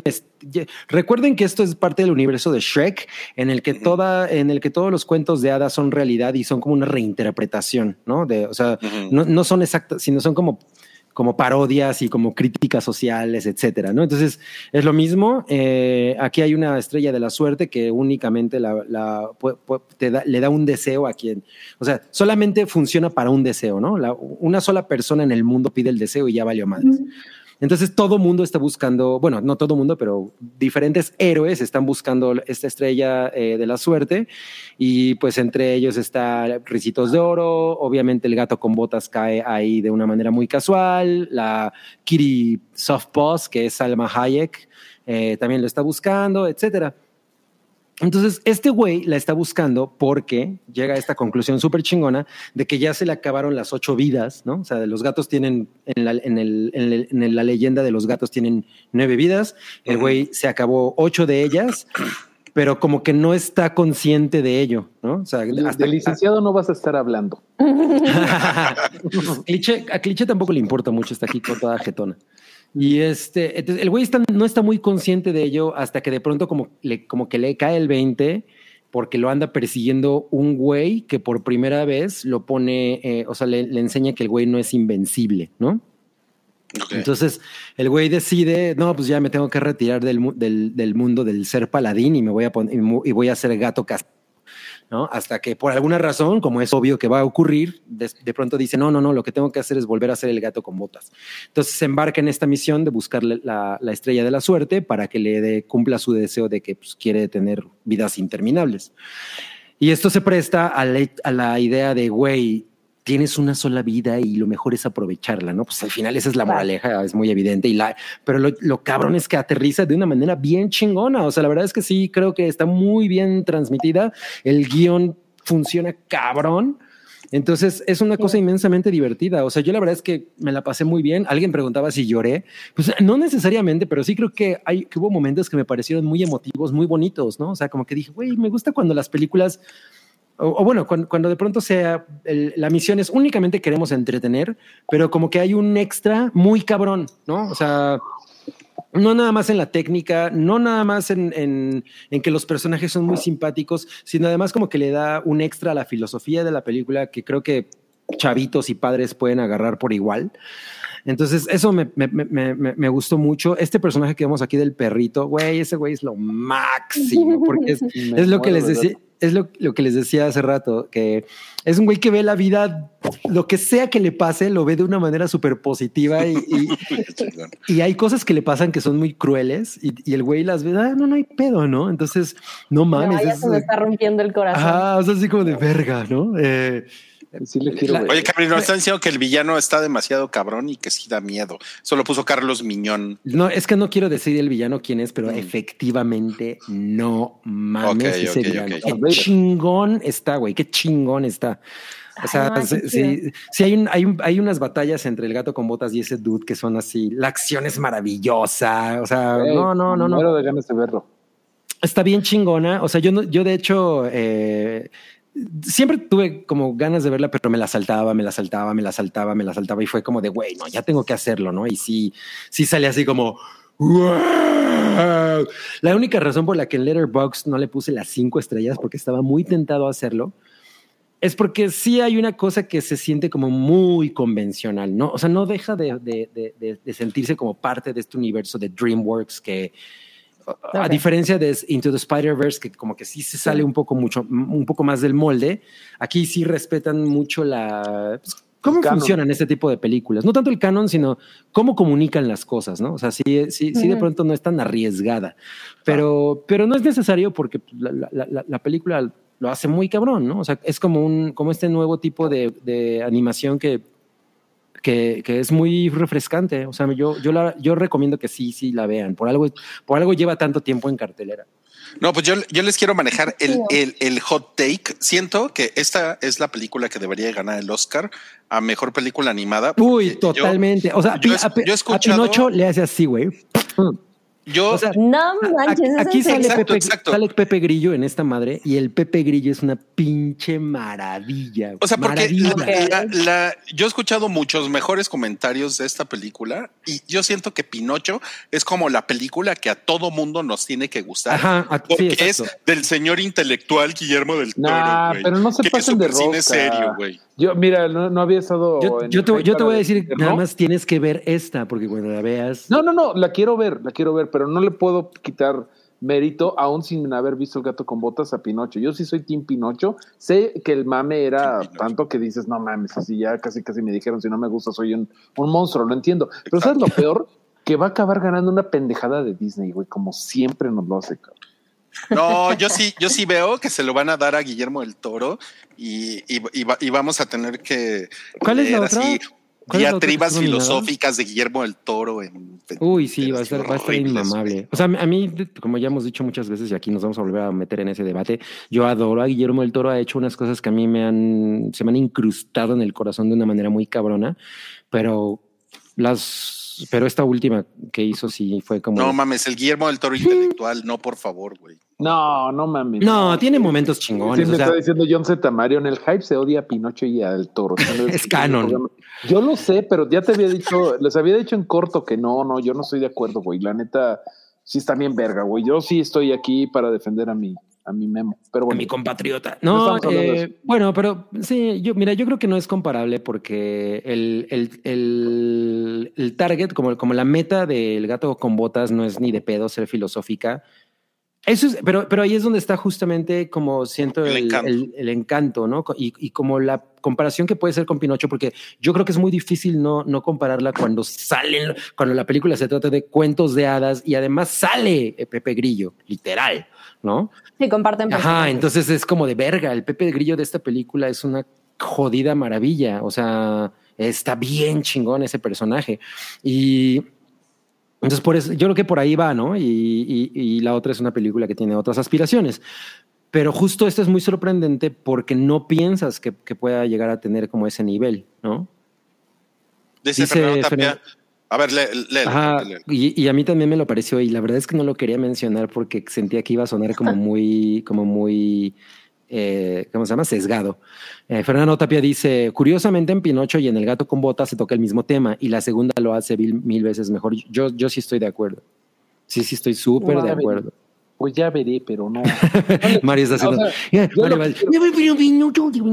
No, sí quiero ver, me muero de ganas de ver el gato. Bueno, solo que no te vayas a dormir, por favor. No, hombre, la voy a ver en jueves. En jueves ya estoy despierto. Y Ahora ya va a ser Mario el dormilón, güey. Sí, hombre. Más, Sleepy Mario. güey, de veras vayan a ver pinche la decisión de partir. Güey, no Noisy gamer, Noisy gamer, Noisy gamer. Yo ya vi el gato con botas, me dormí, es una gran película. Nada más me dormí cinco segundos, no me, o sea, no fue así de. Ay, mira, se van a acordar de mí cuando vean la decisión de partir la rosca, te lo juro. Ay, qué chingón. Oiga, pero ¿qué creen? Es que tenemos que todavía que platicar de Shakira. Numa. Oye, sí.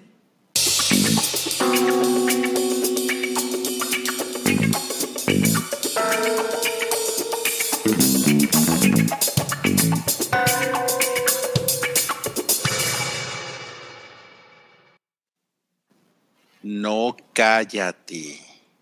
Qué polémico episodio, ¿eh? Cabrón, Cabrón, se ha puesto eh. increíble este episodio. No, no, les tocó picante y candente, porque además Ah, Hay pique. Shakira, sí, hay eh, picante y candente. Shakira arremetió contra su ex y contra la nueva novia de su ex en una nueva canción. Y, y- y esto tiene, uy, no mames, tiene un chingo de picos. Yo, no, yo nada más nombraría esta, esta sección Shaki de Disease, como la canción de Depeche Mode. Pero a ver, primero, ¿quién cree que Shakira lo hizo mal por ardida? ¿Y No, quién cree no, que Shakira eh, estuvo chido que lo hiciera? Yo, yo no, bueno, perdón por hablar antes, pero yo no creo que, que el tema es que lo haya hecho mal, porque no lo ha hecho mal. Eh, en mi corazón, yo siento que más bien ya como que debía haber cerrado el episodio en la canción anterior y como decir, güey, esto, esto es una cosa personal que afecta muy cabrón y que me afecta muy cabrón. Ok, Venga, entonces tú estás diciendo chingada. que lo hizo mal. No, ver, no, es que no estoy diciendo que lo hizo mal, eso no- yo no dije eso. O sea, creo que lo está haciendo bien, pero en mi corazón hubiera sido mi- me- mejor eso. A ver, tú, Sam. Yo, o sea, ah, es que estoy definitivamente de acuerdo en que lo puede hacer, pero mi, mi, mi take aquí es que es una cosa completamente subjetiva. O sea, creo que se traduce muy cabrón al, a lo correcto que podemos pensar o a lo cringe que podemos pensar, que es exponer eh, la, la situación de esta forma. Entonces, personalmente yo diría, no manches, qué terror que está poniendo todo, ya sabes, y las canciones todo, pero, pero la verdad es que pues es el ADN de Shakira, entonces pues está bien lo que está haciendo. A una cosa personal podría coincidir con Cabri, ¿no? Es así como de, es demasiado, pero, pero güey, nos vale más. o sea, pues podría sacar un disco entero sobre esto y, y está, está cool. Claro. Pero creo que se refleja muy cabrón como cosas personales y decir, chale, si te gusta o no, pues que la gente ventile de esta forma, ¿no? O sea, al final se traduce en, en chismecita nomás.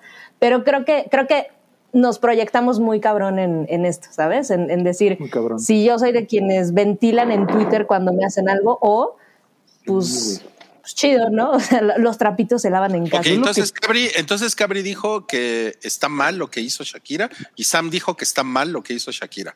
Ahora, ¿les gusta cómo los voy filtrando? Ahora va Mario. Yo creo que estuvo bien porque eh, mucha gente dice, pero que piensen los niños, es el papá de, es el papá de los hijos. Pues él hubiera pensado Es una chingadera. que era la mamá de sus hijos primero. O sea, ¿por qué a Shakira le estamos así quemando en leña pública? Pues el culero fue él. O sea, acá a lo mejor, pues sí, pues digo, es un, es una putrimillonaria haciendo cosas para viralizarse y es como, como leí por ahí que es la primera vez que un chismecito se vuelve una canción viral. Está cabrón, o sea, es el, es el siglo XXI. No me parece que haya hecho nada, o sea, nada terrible, nada de mal gusto, no filtró, no filtró cosas privadas. Es una canción, es un artista. Yo sí apoyo a Shakira. Lo Y- que pasa es que es muy, es muy explícito, ¿no? O sea, si uno Sí, se da- a diferencia, si uno, si uno se la comparación la- es, por la- ejemplo, Taylor Swift. que creo que ella es como el, como el template de este, de este pedo, porque ella lo hace en repetidas ocasiones. Pero, pero esta sí es muy explícita, o sea, y, y es explícita, no, no refiriéndonos a que mienta madres y eso, sino que le pone las letras a todo, ¿no? O sea, le pone, lo, prácticamente pone los nombres. Entonces, Sí. es, es, ya es un nivel diferente. Sí, claro. O sea, si, si nos remontamos a, a, a- a Rumors de Fleetwood Mac, ese es un, eh, eh, eh, ese es un, No, ah, claro. ese es un disco que se, que se trata de, De, la ruptura. Ajá, de cómo Entre todos. en- entre todos cogieron y, y terminaron mandándose a la verga, ¿no? Y, y- y- pero, pero es un disco que lo hace elegantemente. No, es que no lo hace elegantemente, no, no pone nombres. O sea, y- bueno, y- pero, pero, pero es que eso es como Es sutil. de algún- exacto, es como sinónimo de, como dice Sam, de ser sutil. Ajá, Shakira. Shakira fue cero sutil. Ajá, exacto. Ella sí lo pone tal cual es, ¿no? O sea, y sabe que todo mundo lo va a agarrar y todo mundo lo va a debatir y pues es un absoluto fatality a este dude. O sea, sí es. Sí, porque además es, es controlar la narrativa, cosa que creo que, que, que es lo que mucha gente pareciera que se siente personalmente ofendida, ¿no? Es como, Claro. eh, ay, es que lo están poniendo como un villano, o sea, porque independientemente de si consideras o no eh, a nivel personal que lo está haciendo bien, yo diría, pues, eh, pues sí, ¿no? O sea, estoy mucho más del lado de Mario, es, es un artista, de eso vive, ese es el tema Totalmente. que va a explotar, pero Yo una. ¿no? Pero eh, sí creo que hay una cosa como muy cabrona. Ah, Me parece que es muy parecido al fenómeno Pete Aniston, ¿saben? Que es el... A, la gente nos encanta saber que hay un villano y una persona que es como de quien vamos a estar del lado. Agarrar ¿no? Entonces lo que hace Brad Pitt a Jennifer Aniston, pues sí creo que es como controlar la narrativa y probablemente no soltarla, ¿no? O sea, este güey es un idiota y No, no, no. ahí va ahí mira, Sam, estás diciendo algo importante. O sea, Shakira tiene la narrativa porque ella es eh, eh, letrista, ella compone y ella escribe. Sí, claro. Eh, Piqué, pues, ¿qué va a hacer? ¿Va a meter un gol al respecto o qué chingados va a hacer? ¿Se va a cambiar Un de gol por? Shakira. Pero yo creo que sí está bien ardida y pues se vale, todos de repente estamos bien ardidos. ¿Y por qué creemos que los famosos tienen que ser así? No mames, unos epítomes de la pinche pureza eh, espiritual y del alma, si todos le hemos cagado. O sea, a lo mejor esto después Shakira en cinco años va a decir, no, pues la neta sí me la mamé, ¿no? Eh, ah, da la impresión además de que esta pinche sesión como que la hizo en, en caliente. Lo cual, Es lo y- Eso, eso sí así se es, siente. ¿no? Y, O sea- y eso, eso la hace chingona. O sea, creo que eso le da mucho valor. O sea, no me parece que por lo menos la canción que hemos escuchado sea así, uff, no mames, qué canción. Sí, no. Creo que está perfectamente diseñada para que sea un chingadazo y lo va a hacer. Ay, está culera la canción, güey. Yo creo, que- yo creo que está culera. Eh, pero independientemente de eso, algo que quería retomar que dijo Mario, y aquí este es un punto, es que a mí está bien, o sea, sí creo que este chisme está bastante chingón. Yo Está sí bueno. creo que, que si eres Gerard Piqué o como se pronuncie, y estás casado con Shakira y haces las cosas de la manera tan torpe como las hizo él, Puta, claro. es, o sea, en serio no te puedes esperar otra cosa, porque la reacción de esta mujer va a ser con todo, porque ella tiene un, ella tiene una, un poder dentro de la cultura pop muy cabrón. O sea, yo no conozco mucha gente que odie a Shakira. O sea, que No. sea así como de puta, me vomito en esa vieja. Que no Sí, sí huele a habrá- novedad, no. Exacto. Sí, sí, ha- sí habrá quien lo haga, pero, pero creo que el consenso general es como, güey, esa vieja es bien chingona, ¿no? Entonces, solito, este cabrón haciendo como estas cosas de meter al amante a la casa y todo este tipo, pues no Sí, mames, sí. o sea, solito se pone, se pone. Ah, salí en Sí. público con ¿no? ella. O sea, se pone así como de, ve, Sí. verguéame. Si, si, si el güey sabe el, el- el tamaño que tiene esta mujer y sabe, y, y- y sabe lo que puede pasar, pues pudo haber sido un poquito más estratégico. Igual de culero, pero más estratégico por su propia conveniencia, pero no lo fue. ¿no? Entonces, eso, eso es una cosa que me parece bien importante. Definitivamente ahí, aquí él es el que, el que sale perdiendo de todas, todas, moralmente y a nivel inteligencia. Es que con lo que estás diciendo de que es como una categoría diferente Piqué contra Shakira, que es, pues, no mames, una persona de nivel mundial en capacidad de cómo habla, de cómo se expresa y que lo ha hecho durante décadas. Creo que lo que más le emputa a Shakira es que le faltaron el respeto en ese sentido. En que fueron, o sea, güey, no te estás viendo con quién te estás metiendo, pues ahora ahí te va todo mi poder mediático. Y aquí nada de que me voy a tardar un año en componer y en encontrarle metáforas a las cosas, fue en caliente. Y es algo bastante interesante, o sea... No, y, la- y lo hace, y lo hace cabrón. O sea, por- es que por ese lado sí creo que, o sea, es muy cagado como estéticamente no me parece que sea tan chingón, pero como que la, el propósito es muy verga. O sea, sí es como un gran meme, un mema- es un momazo literal. Ajá, y, y eso se lo celebró pendejamente. Ahora, eh, una, una- una cosa que sí no me parece tan encantadora es que justo es tan grande el chisme y está tan con sus letras que pues sí, los chamacos van a salir bastante, bastante vapuleados. Pero pues igual iban a Ya, salir sí. puteados, ¿no? Exacto, es lo que Yo, a yo no creo que tenga que ver con, con una canción o no. No. O sea, el, el hecho es gente súper famosa que se está separando. Sí, pero que ella le Que ponga... a la es gente que no es- famosa le pasa, güey. Sí, pero ella, es que ella, es- o sea, ella usa frases que se van a convertir, o sea, sí me imagino que los chavitos van a estar entrando a, a la escuela y de aquí a no sé cuántos años y les van a decir frases de esta canción, güey. O sea, ella, pero- ella le, Pero ella, ¿por le- qué ella le, canción? perdón, ella le puso el lenguaje a esto. ¿Me explico? Pero, o sea, Pero pues entonces está chingón, ¿no? Porque son las palabras de Shakira. O sea, si al menos van a, van a- porque podrían leerles el TV Notas a los hijos de Shakira y de todas formas va a haber referencias. pero ya y ella lo van a dijo. O de sea, ellos. es que ella es la que, eh, o sea, tiene como, como el permiso de ella, la licencia. Entonces, O sea, eso lo hace más cabrón. Seguramente se le van a pasar de la verga con o sin canción, estos chamacos. Exacto. Claro. Yo, yo creo, pero yo, pero yo, yo confiaría en que cuando tengan 30 años, los chamacos digan, no mames, mi mamá era bien chingona. Pero, sí, Claro. sí. O sea, claro. se siento- sus lágrimas esa- con sus billetes de 3 mil dólares cada uno. No, y además estos chamacos ya vienen de una vida en donde eh, Shakira, o sea, es meme por las caderas, por la vez que se sentó a ver la computadora, Piqué ya tiene un chingo de memes, o sea, ya, Es súper pop. ya, ya son una, ajá, exacto, ya sus papás, los dos, ya son cultura pop. Y nuevamente, la gente que dice, ay, debería de haber pensado que los- es el papá de los hijos, Piqué debía de haberlo pensado antes. No, por, supuesto, por supuesto, por supuesto. Eh, algo también les iba a mencionar hace rato y como que ya perdí la el hilo, pero, pero creo que, o sea, creo que ella en, general lo hizo muy bien, a pesar de que curiosamente la canción no me parece la mejor. Eh, hay un tecladito que, ha- que hace por ahí que me parece horrible. Ay, es horrible. güey. Es Ojalá haya un remix horrible, en el sí. que le quiten esa mierda, porque es horrible. Haz de Sí, cuenta que es un mismo. post de Instagram musicalizado, la ch- pinche canción. Sí, no- totalmente, totalmente. Totalmente. Y- Ah, miren, yo, ah, ah, yo, yo la verdad es que tengo una postura como muy clara. Yo creo que Shakira puede hacer lo que quiera con su puta vida, ¿no? Y con su y con sus canciones también está chingón. Además, no es un tema ajeno a Shakira. ¿no? O sea, Obvio. no mames, ¿no? Sí, no es la primera vez que Shakira escribe así. Que tira Al mierda contrario. De alguien, ¿no? Y a, a mí, a mí sí me ha escandalizado como un chingo de gente está ofendida, ¿no? Porque ella, ella lo haya hecho. Y, pero ¿saben qué me escandaliza más? Que haya tantas mujeres ofendidas. Eso me parece muy, muy, muy, muy cabrón. Hay porque muchas es- mujeres son aliadas, son aliadas del patriarcado. No, es una mierda eso. Y, me tienen hasta la madre. No, lo, lo cabrón es que, lo- como lo ha dicho mucha gente, está muy cabrón cómo todo el mundo se proyecta en esta madre. Pues es que así es el arte. O, sea, a lo mejor todas Sí, claro. estas chavas están encabronadas porque dicen, puta, si yo hiciera una canción con todo lo que me han hecho, pues si la mayoría de la gente no decimos que nos hicieron los sexes, hombres y mujeres. Lo que pasa es que yo, siento que el, No el- facturamos. El, el meollo del asunto es, Shak- o sea, si Shakira le hubiera dedicado la canción al güey, no hubiera habido polémica porque hubiera sido otra canción de una mujer ardida con un hombre y ya.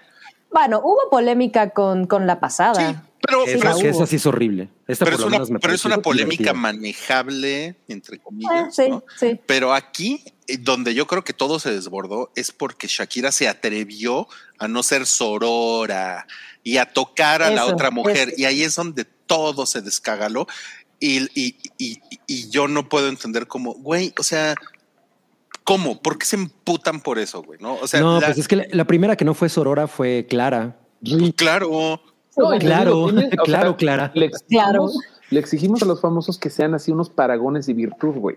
Y que Ah. vean primero el, el manual de usuario de cómo ser sorora, no tengo que hacer eso, no tengo que decir esto. Güey, pues es un ser humano, cabrón.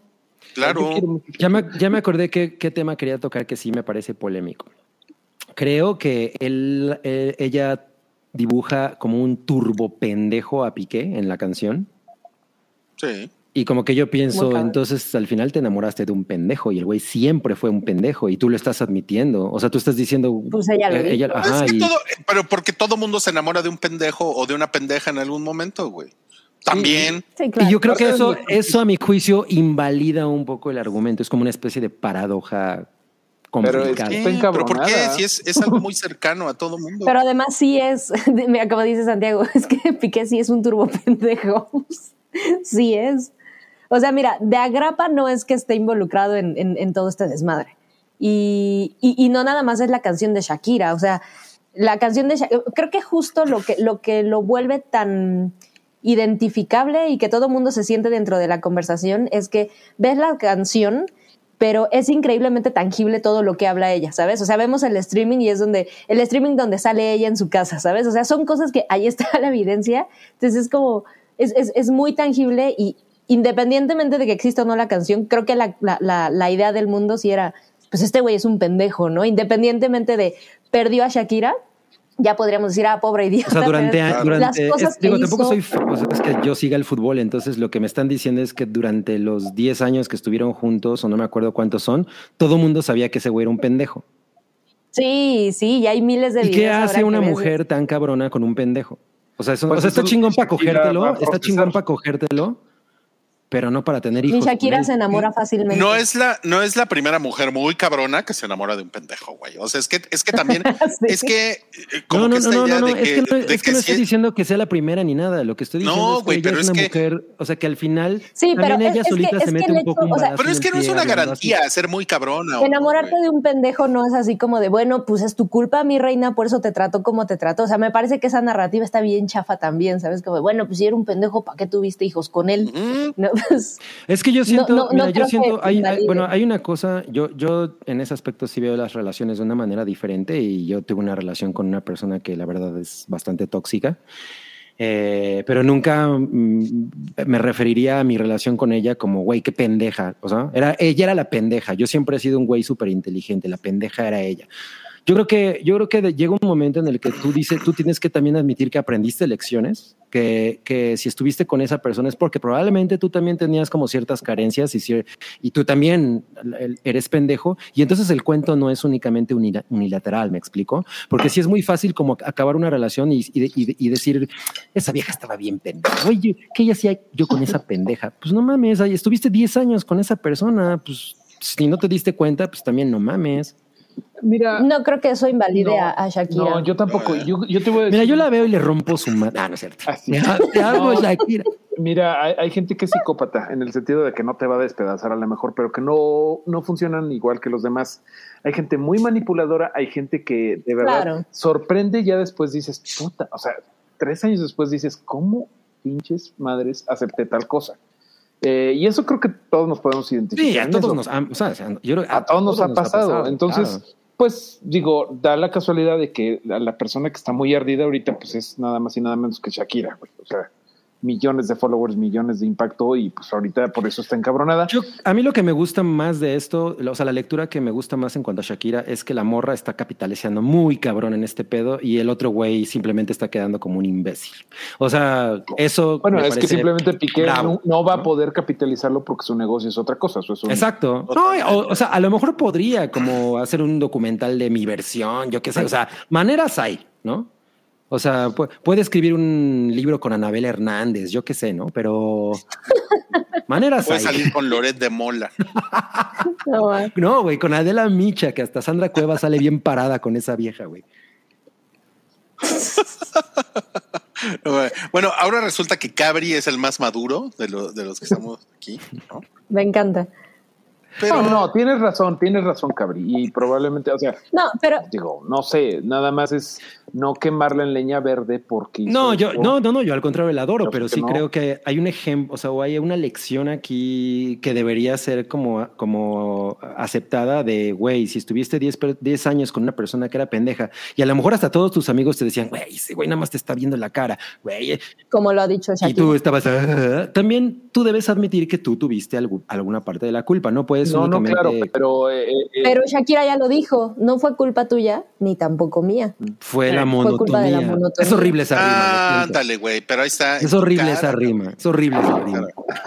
bueno, por lo menos no, Es que, es no que dijo, justo, no fue. yo nada más como para retomar lo, lo que decía al principio es, creo que es justo esta parte de cuando te proyectas y lo ves, es como tener nuestro diario, lo que sea, y regresar un año después de que te pasó algo y decir, no va, qué cringe, ¿no? ¿Cómo me sentía y demás? La diferencia aquí, pues es que lo pones en Spotify y además generas un montón de varo. A lo mejor sí, Shakira en dos años que, que ya hizo las cosas con todo esto va a decir, no, bueno, pues ya está fuera. O sea, pienso, por ejemplo, en Miley Cyrus, to- toda esta etapa de Wrecking Ball, es algo de lo que ella, entre comillas, se arrepiente, ¿no? O sea, ella lo cuenta como de, pues sí, abrí mi corazón y esto, después me dio un poco de penita, ahorita amo esta canción, pero pues supongo que es la onda de ser artista y abrirle tu diario al mundo entero. Son etapas y de repente regresas y dices, bueno, ok, pero el hecho de exigir ahorita, porque también me, tomé eso- me topé esos comentarios y, y- y fue cuando dije, ok, la conversación ya, ya no está cagada, ya está tornándose muy idiota. Es como de, hoy mejor que vaya a terapia, ¿no? Con todo ese varo. Es como, no, o sea, no, no manches, ¿no? eso, güey, con un montón de usuarios en el username. Ay, güey, ya quisiéramos verlos exponer la vida como, lo- como les pasa a esta gente que están en el ojo del huracán, pues, eso, en Claro. el ojo mediático. No mames, a la gente le encanta sentirse más chingona de lo que es un famoso. O sea, mira, a mí Shakira me vale verga, ya saben que yo nada más escucho a Iron Maiden y a Halloween, pero a Shakira, Shakira siempre la he admirado y realmente en este momento sí estoy completamente de su lado, de que pues es el empute, porque además una cosa que creo que es bien importante es, todo lo que dices, Cabri, es cierto, pero porque tú has trabajado un montón de cosas y no eres Shakira, lo serás. No mames, ya quisiera, güey, un día levantarme serás, así, no serás". mames, Pero mis pechos son como montaña, ah, no, no son como montaña. a lo que voy es que entre más grande eres, yo creo que el ego te pega más. Imagínate que le vean la cara de pendeja a alguien como Shakira. Claro. Sí, pues sí. Ah, bueno, ya. No, estoy, estoy de acuerdo. Eh, por ejemplo, ahorita que eh, se mencionó al principio que no existían canciones de, de dissing, así en, antes. Madonna, cuando hizo Like a Prayer, hay una canción en ese disco que se llama. Eh, Till Death Do Us Part, que es una descripción de su relación con Sean Penn, la relación en la que el güey la agarraba y la aventaba del coche cuando iban en movimiento y ese tipo de cosas. Y la morra hizo una, can- hizo una canción al respecto y no es una canción con el mismo nivel de... de- con, el, con el mismo veneno, digamos, a pesar de que sí No habla de cosas explícita. muy cabronas, ¿no? O sea, no deja de ser una canción con, un- con frases muy poderosas que describen muy bien cómo era la relación violenta con este cabrón, pero, pero no es como esta que es como de y me Pero pues es que no es. No, son Madonna, los no mismos es, tiempos, sí, yo. es- Madonna no es mujer de tierra caliente como Shakira. No es Pero latino. es, pero es del Bronx, cabrón. Se, Eso- está- se- se mete a los vergazos. Ah, esos, esos güeyes se la pasan hundidos en nieve la mitad del año. ¿Eso qué?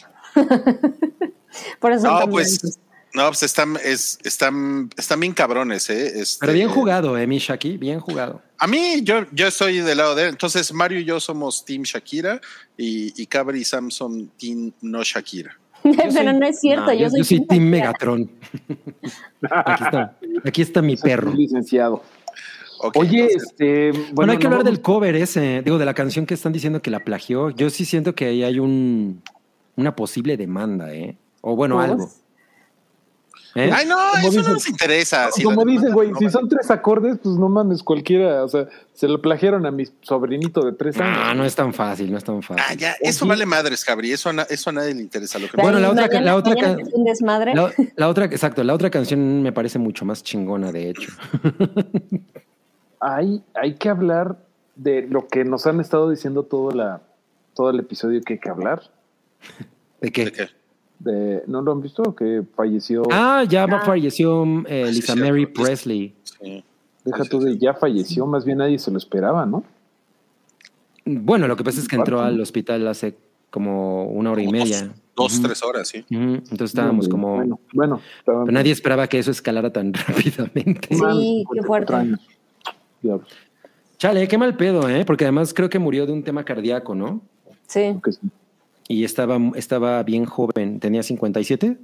54. 54. Ah, ya le estoy subiendo la, la edad. Chale. Ya, y- estuvo en los Globos de Oro, ¿no? Justamente. Ajá, exacto. Que dicen Ah, que estuvo justo, muy estuvo en los contento. Golden Globes. No Ouch. mames. güey. Bueno, no, no. Iba a hablar de Triangle of Sadness. ¿La película? Ah, sí, la película que pues, por ahí la vi. Pero es la última Ah, no película. mames. Por ahí la vi. te dije, pero- Está muy buena, luego hablaremos Me muero cuando por ya verla. venga. Pero fue la última película de, la, de una de las protagonistas, güey. La chica, o sea, la protagonista murió después de esa película. No mames. Y Órale. tenía como Órale. 32 años. Ya, ya hablaremos después de eso. Como de, eh, como de la del cartero, ¿no? Que el güey murió después de hacer la película. Como La el del cuerpo. cartero siempre llama dos veces. No, esa es otra. O Vamos a pasar a, uno, a unos superchats ya para despedirnos. Rubicel dice: Saludos, Cabri. Por favor, que Peddington mande un saludo, pero bien perrón a Pachuca. Y de pilón, Cabri, ¿cuál es mi horóscopo? Soy Aries. No mames. Pues mira, le voy a mandar un saludo a Pachuca, porque pues tienen el mineral del chico que está bien padre, güey. Ahí te puedes jalar unas morras y fumar unos porros, güey. Y ves, y ves las estrellas. Besos. Y pues tu horóscopo, Aries. Voy a decir la misma mamada de siempre. 2023, que no te den caries. Recuerda que tu número de la suerte es el 3. No mames, que Aries no te den caries. No mames, regrésenme mi dinero. güey. Conocerás a una linda muchacha en el metro. ¿Te atreverás a subirte? Tú son, tú son. El- Todo el- explota. sí, no todo explota. Iván López, los TQM, gracias por haber hecho más chido mi 2022. Gracias. Gracias, Iván. Eres un amor. Elías Lezama, es complicado que no sea mediático cuando en España, se refiere a lo de Shakira, cuando Mm. en España todo el mundo lo ha cubierto. Piqué hasta salió en streams con cara a cuadro en la casa de Shakira. Sí, y se veía la señora esta, la Clara. Clara, se veía atrás. del- del- Se veía bien clara. O sea, estaba pasando por ahí comiéndose la mermelada de Shakira. Eso No mames. cabrón. Culera. che culera. Bueno, pero que, no- pero que no le toque el- la crema de cacahuate porque esa es muy favorita de mi, de mi Shaki. No, no sé. No Le las gustaba cosas. el pibi. Las arepas. Sí, exacto. Nos dice Elías Lezama, la canción no está cool, pero neta que haga lo que quiera. Ella apoyó su carrera en todo momento Sí, no. para que le terminara haciendo esas chingaderas. A, a mí, a mí no me parece que en sí la canción sea terrible, pero no me gusta la producción, la verdad. Pues lo hicieron en chinga. O sea, Sí, Ah, a mí también, sí me también, gustó. también, también. ¿A ti te gustó, Sam? Sí, es que, ¿La es que la pasada, la es que la odié muy cabrón y la otra, la Te Felicito, también me parece una cosa terrible. Ay, y, esta me pareció... Sí, no, la, la- la anterior yo también me gomité en ella. Dije, Puta, güey, esa de te felicito, esa yo la tengo pegada desde hace como nueve meses. Pues es que es pegajosísima, pero es horrible. ¿Cuál es la de Te felicito? ¿La monotonía? Te felicito, que bien actúas. Mm. No, pero te falta YouTube, estoy ¿qué un pasó? poco perdido. Ay, no mames, cabrí. O sea, ¿qué pedo con Cabri Bono que no, que no se sabe las canciones de Shakira? Oigan, va a salir disco de YouTube en marzo o mayo. No mames, ¿en serio? ¿Alguien está emocionado? Yo sí, a mí sí me gusta YouTube. Yo, Ah. Yo, yo amo a YouTube, pero no lo nuevo, la verdad. A pesar de que no pidan consenso para subirte las cosas a tu iPad, Apple. a tu Mira, iPhone. en el, en, en- en el mundo de Cabri, cero personas están emocionadas con el nuevo disco de YouTube. Ah, ya, tú, como tú, como cero personas les gusta Blackpink, ¿no? Y Oye, quiero, quiero este, aprovechar este momento para saludar a Becario, que está muy, Oh. muy olvidado. Y, sí, pues porque no es protagónico. y no, se les- no se me olvida su Pues leal. que se pierda, ¿no? Para que se vuelva estrellita. No, qué feo. Que, bien ya no se pierda ningún. ¿Cómo se quedó. Mario? Así de, No, es que este, se me aprendió el Siri. Pero bueno, quería eh, mandarles un saludo de Becario que está aquí. Baby becario. Mira, aquí es. De becario. Oye, Siri, ¿Qué opinas de Shakira? Ya ves, hasta se quedó callado. Nada. Ah, me No, dice, no, tengo una respuesta para hace eso. rato a un a, a otra llamada, a otra cosa. Bueno, el último mensaje que tenemos hoy es de Manuel Rubalcaba. Dice, así es el amor. Una amiga le creyó a su novio cuando encontró un condón usado.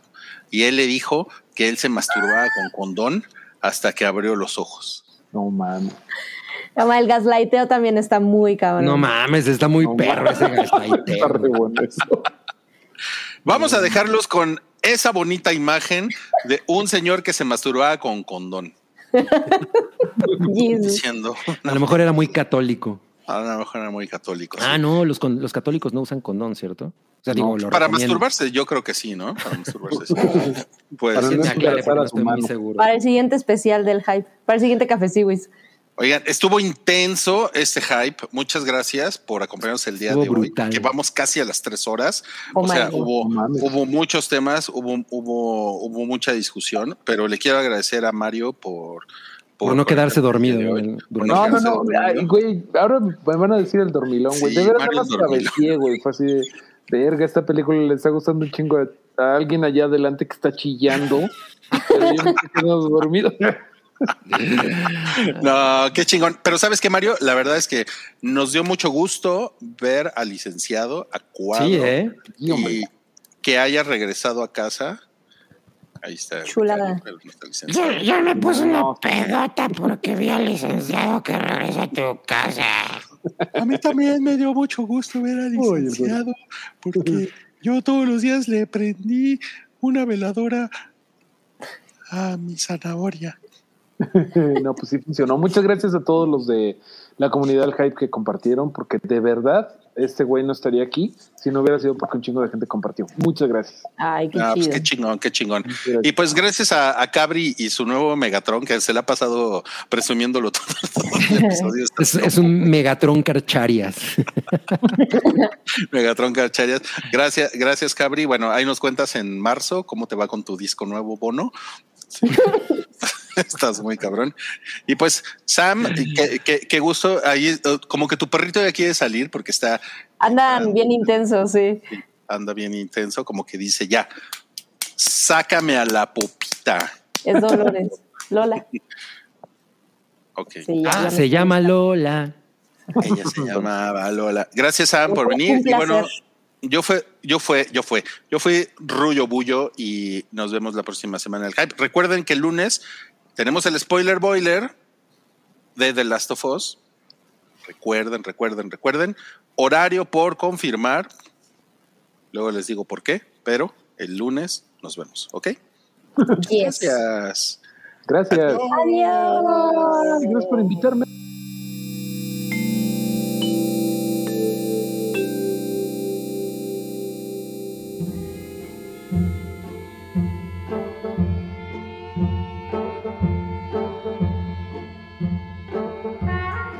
Tu apoyo es necesario y muy agradecido. Aceptamos donativos para seguir produciendo nuestro blog y podcast desde patreon.com diagonal el hype.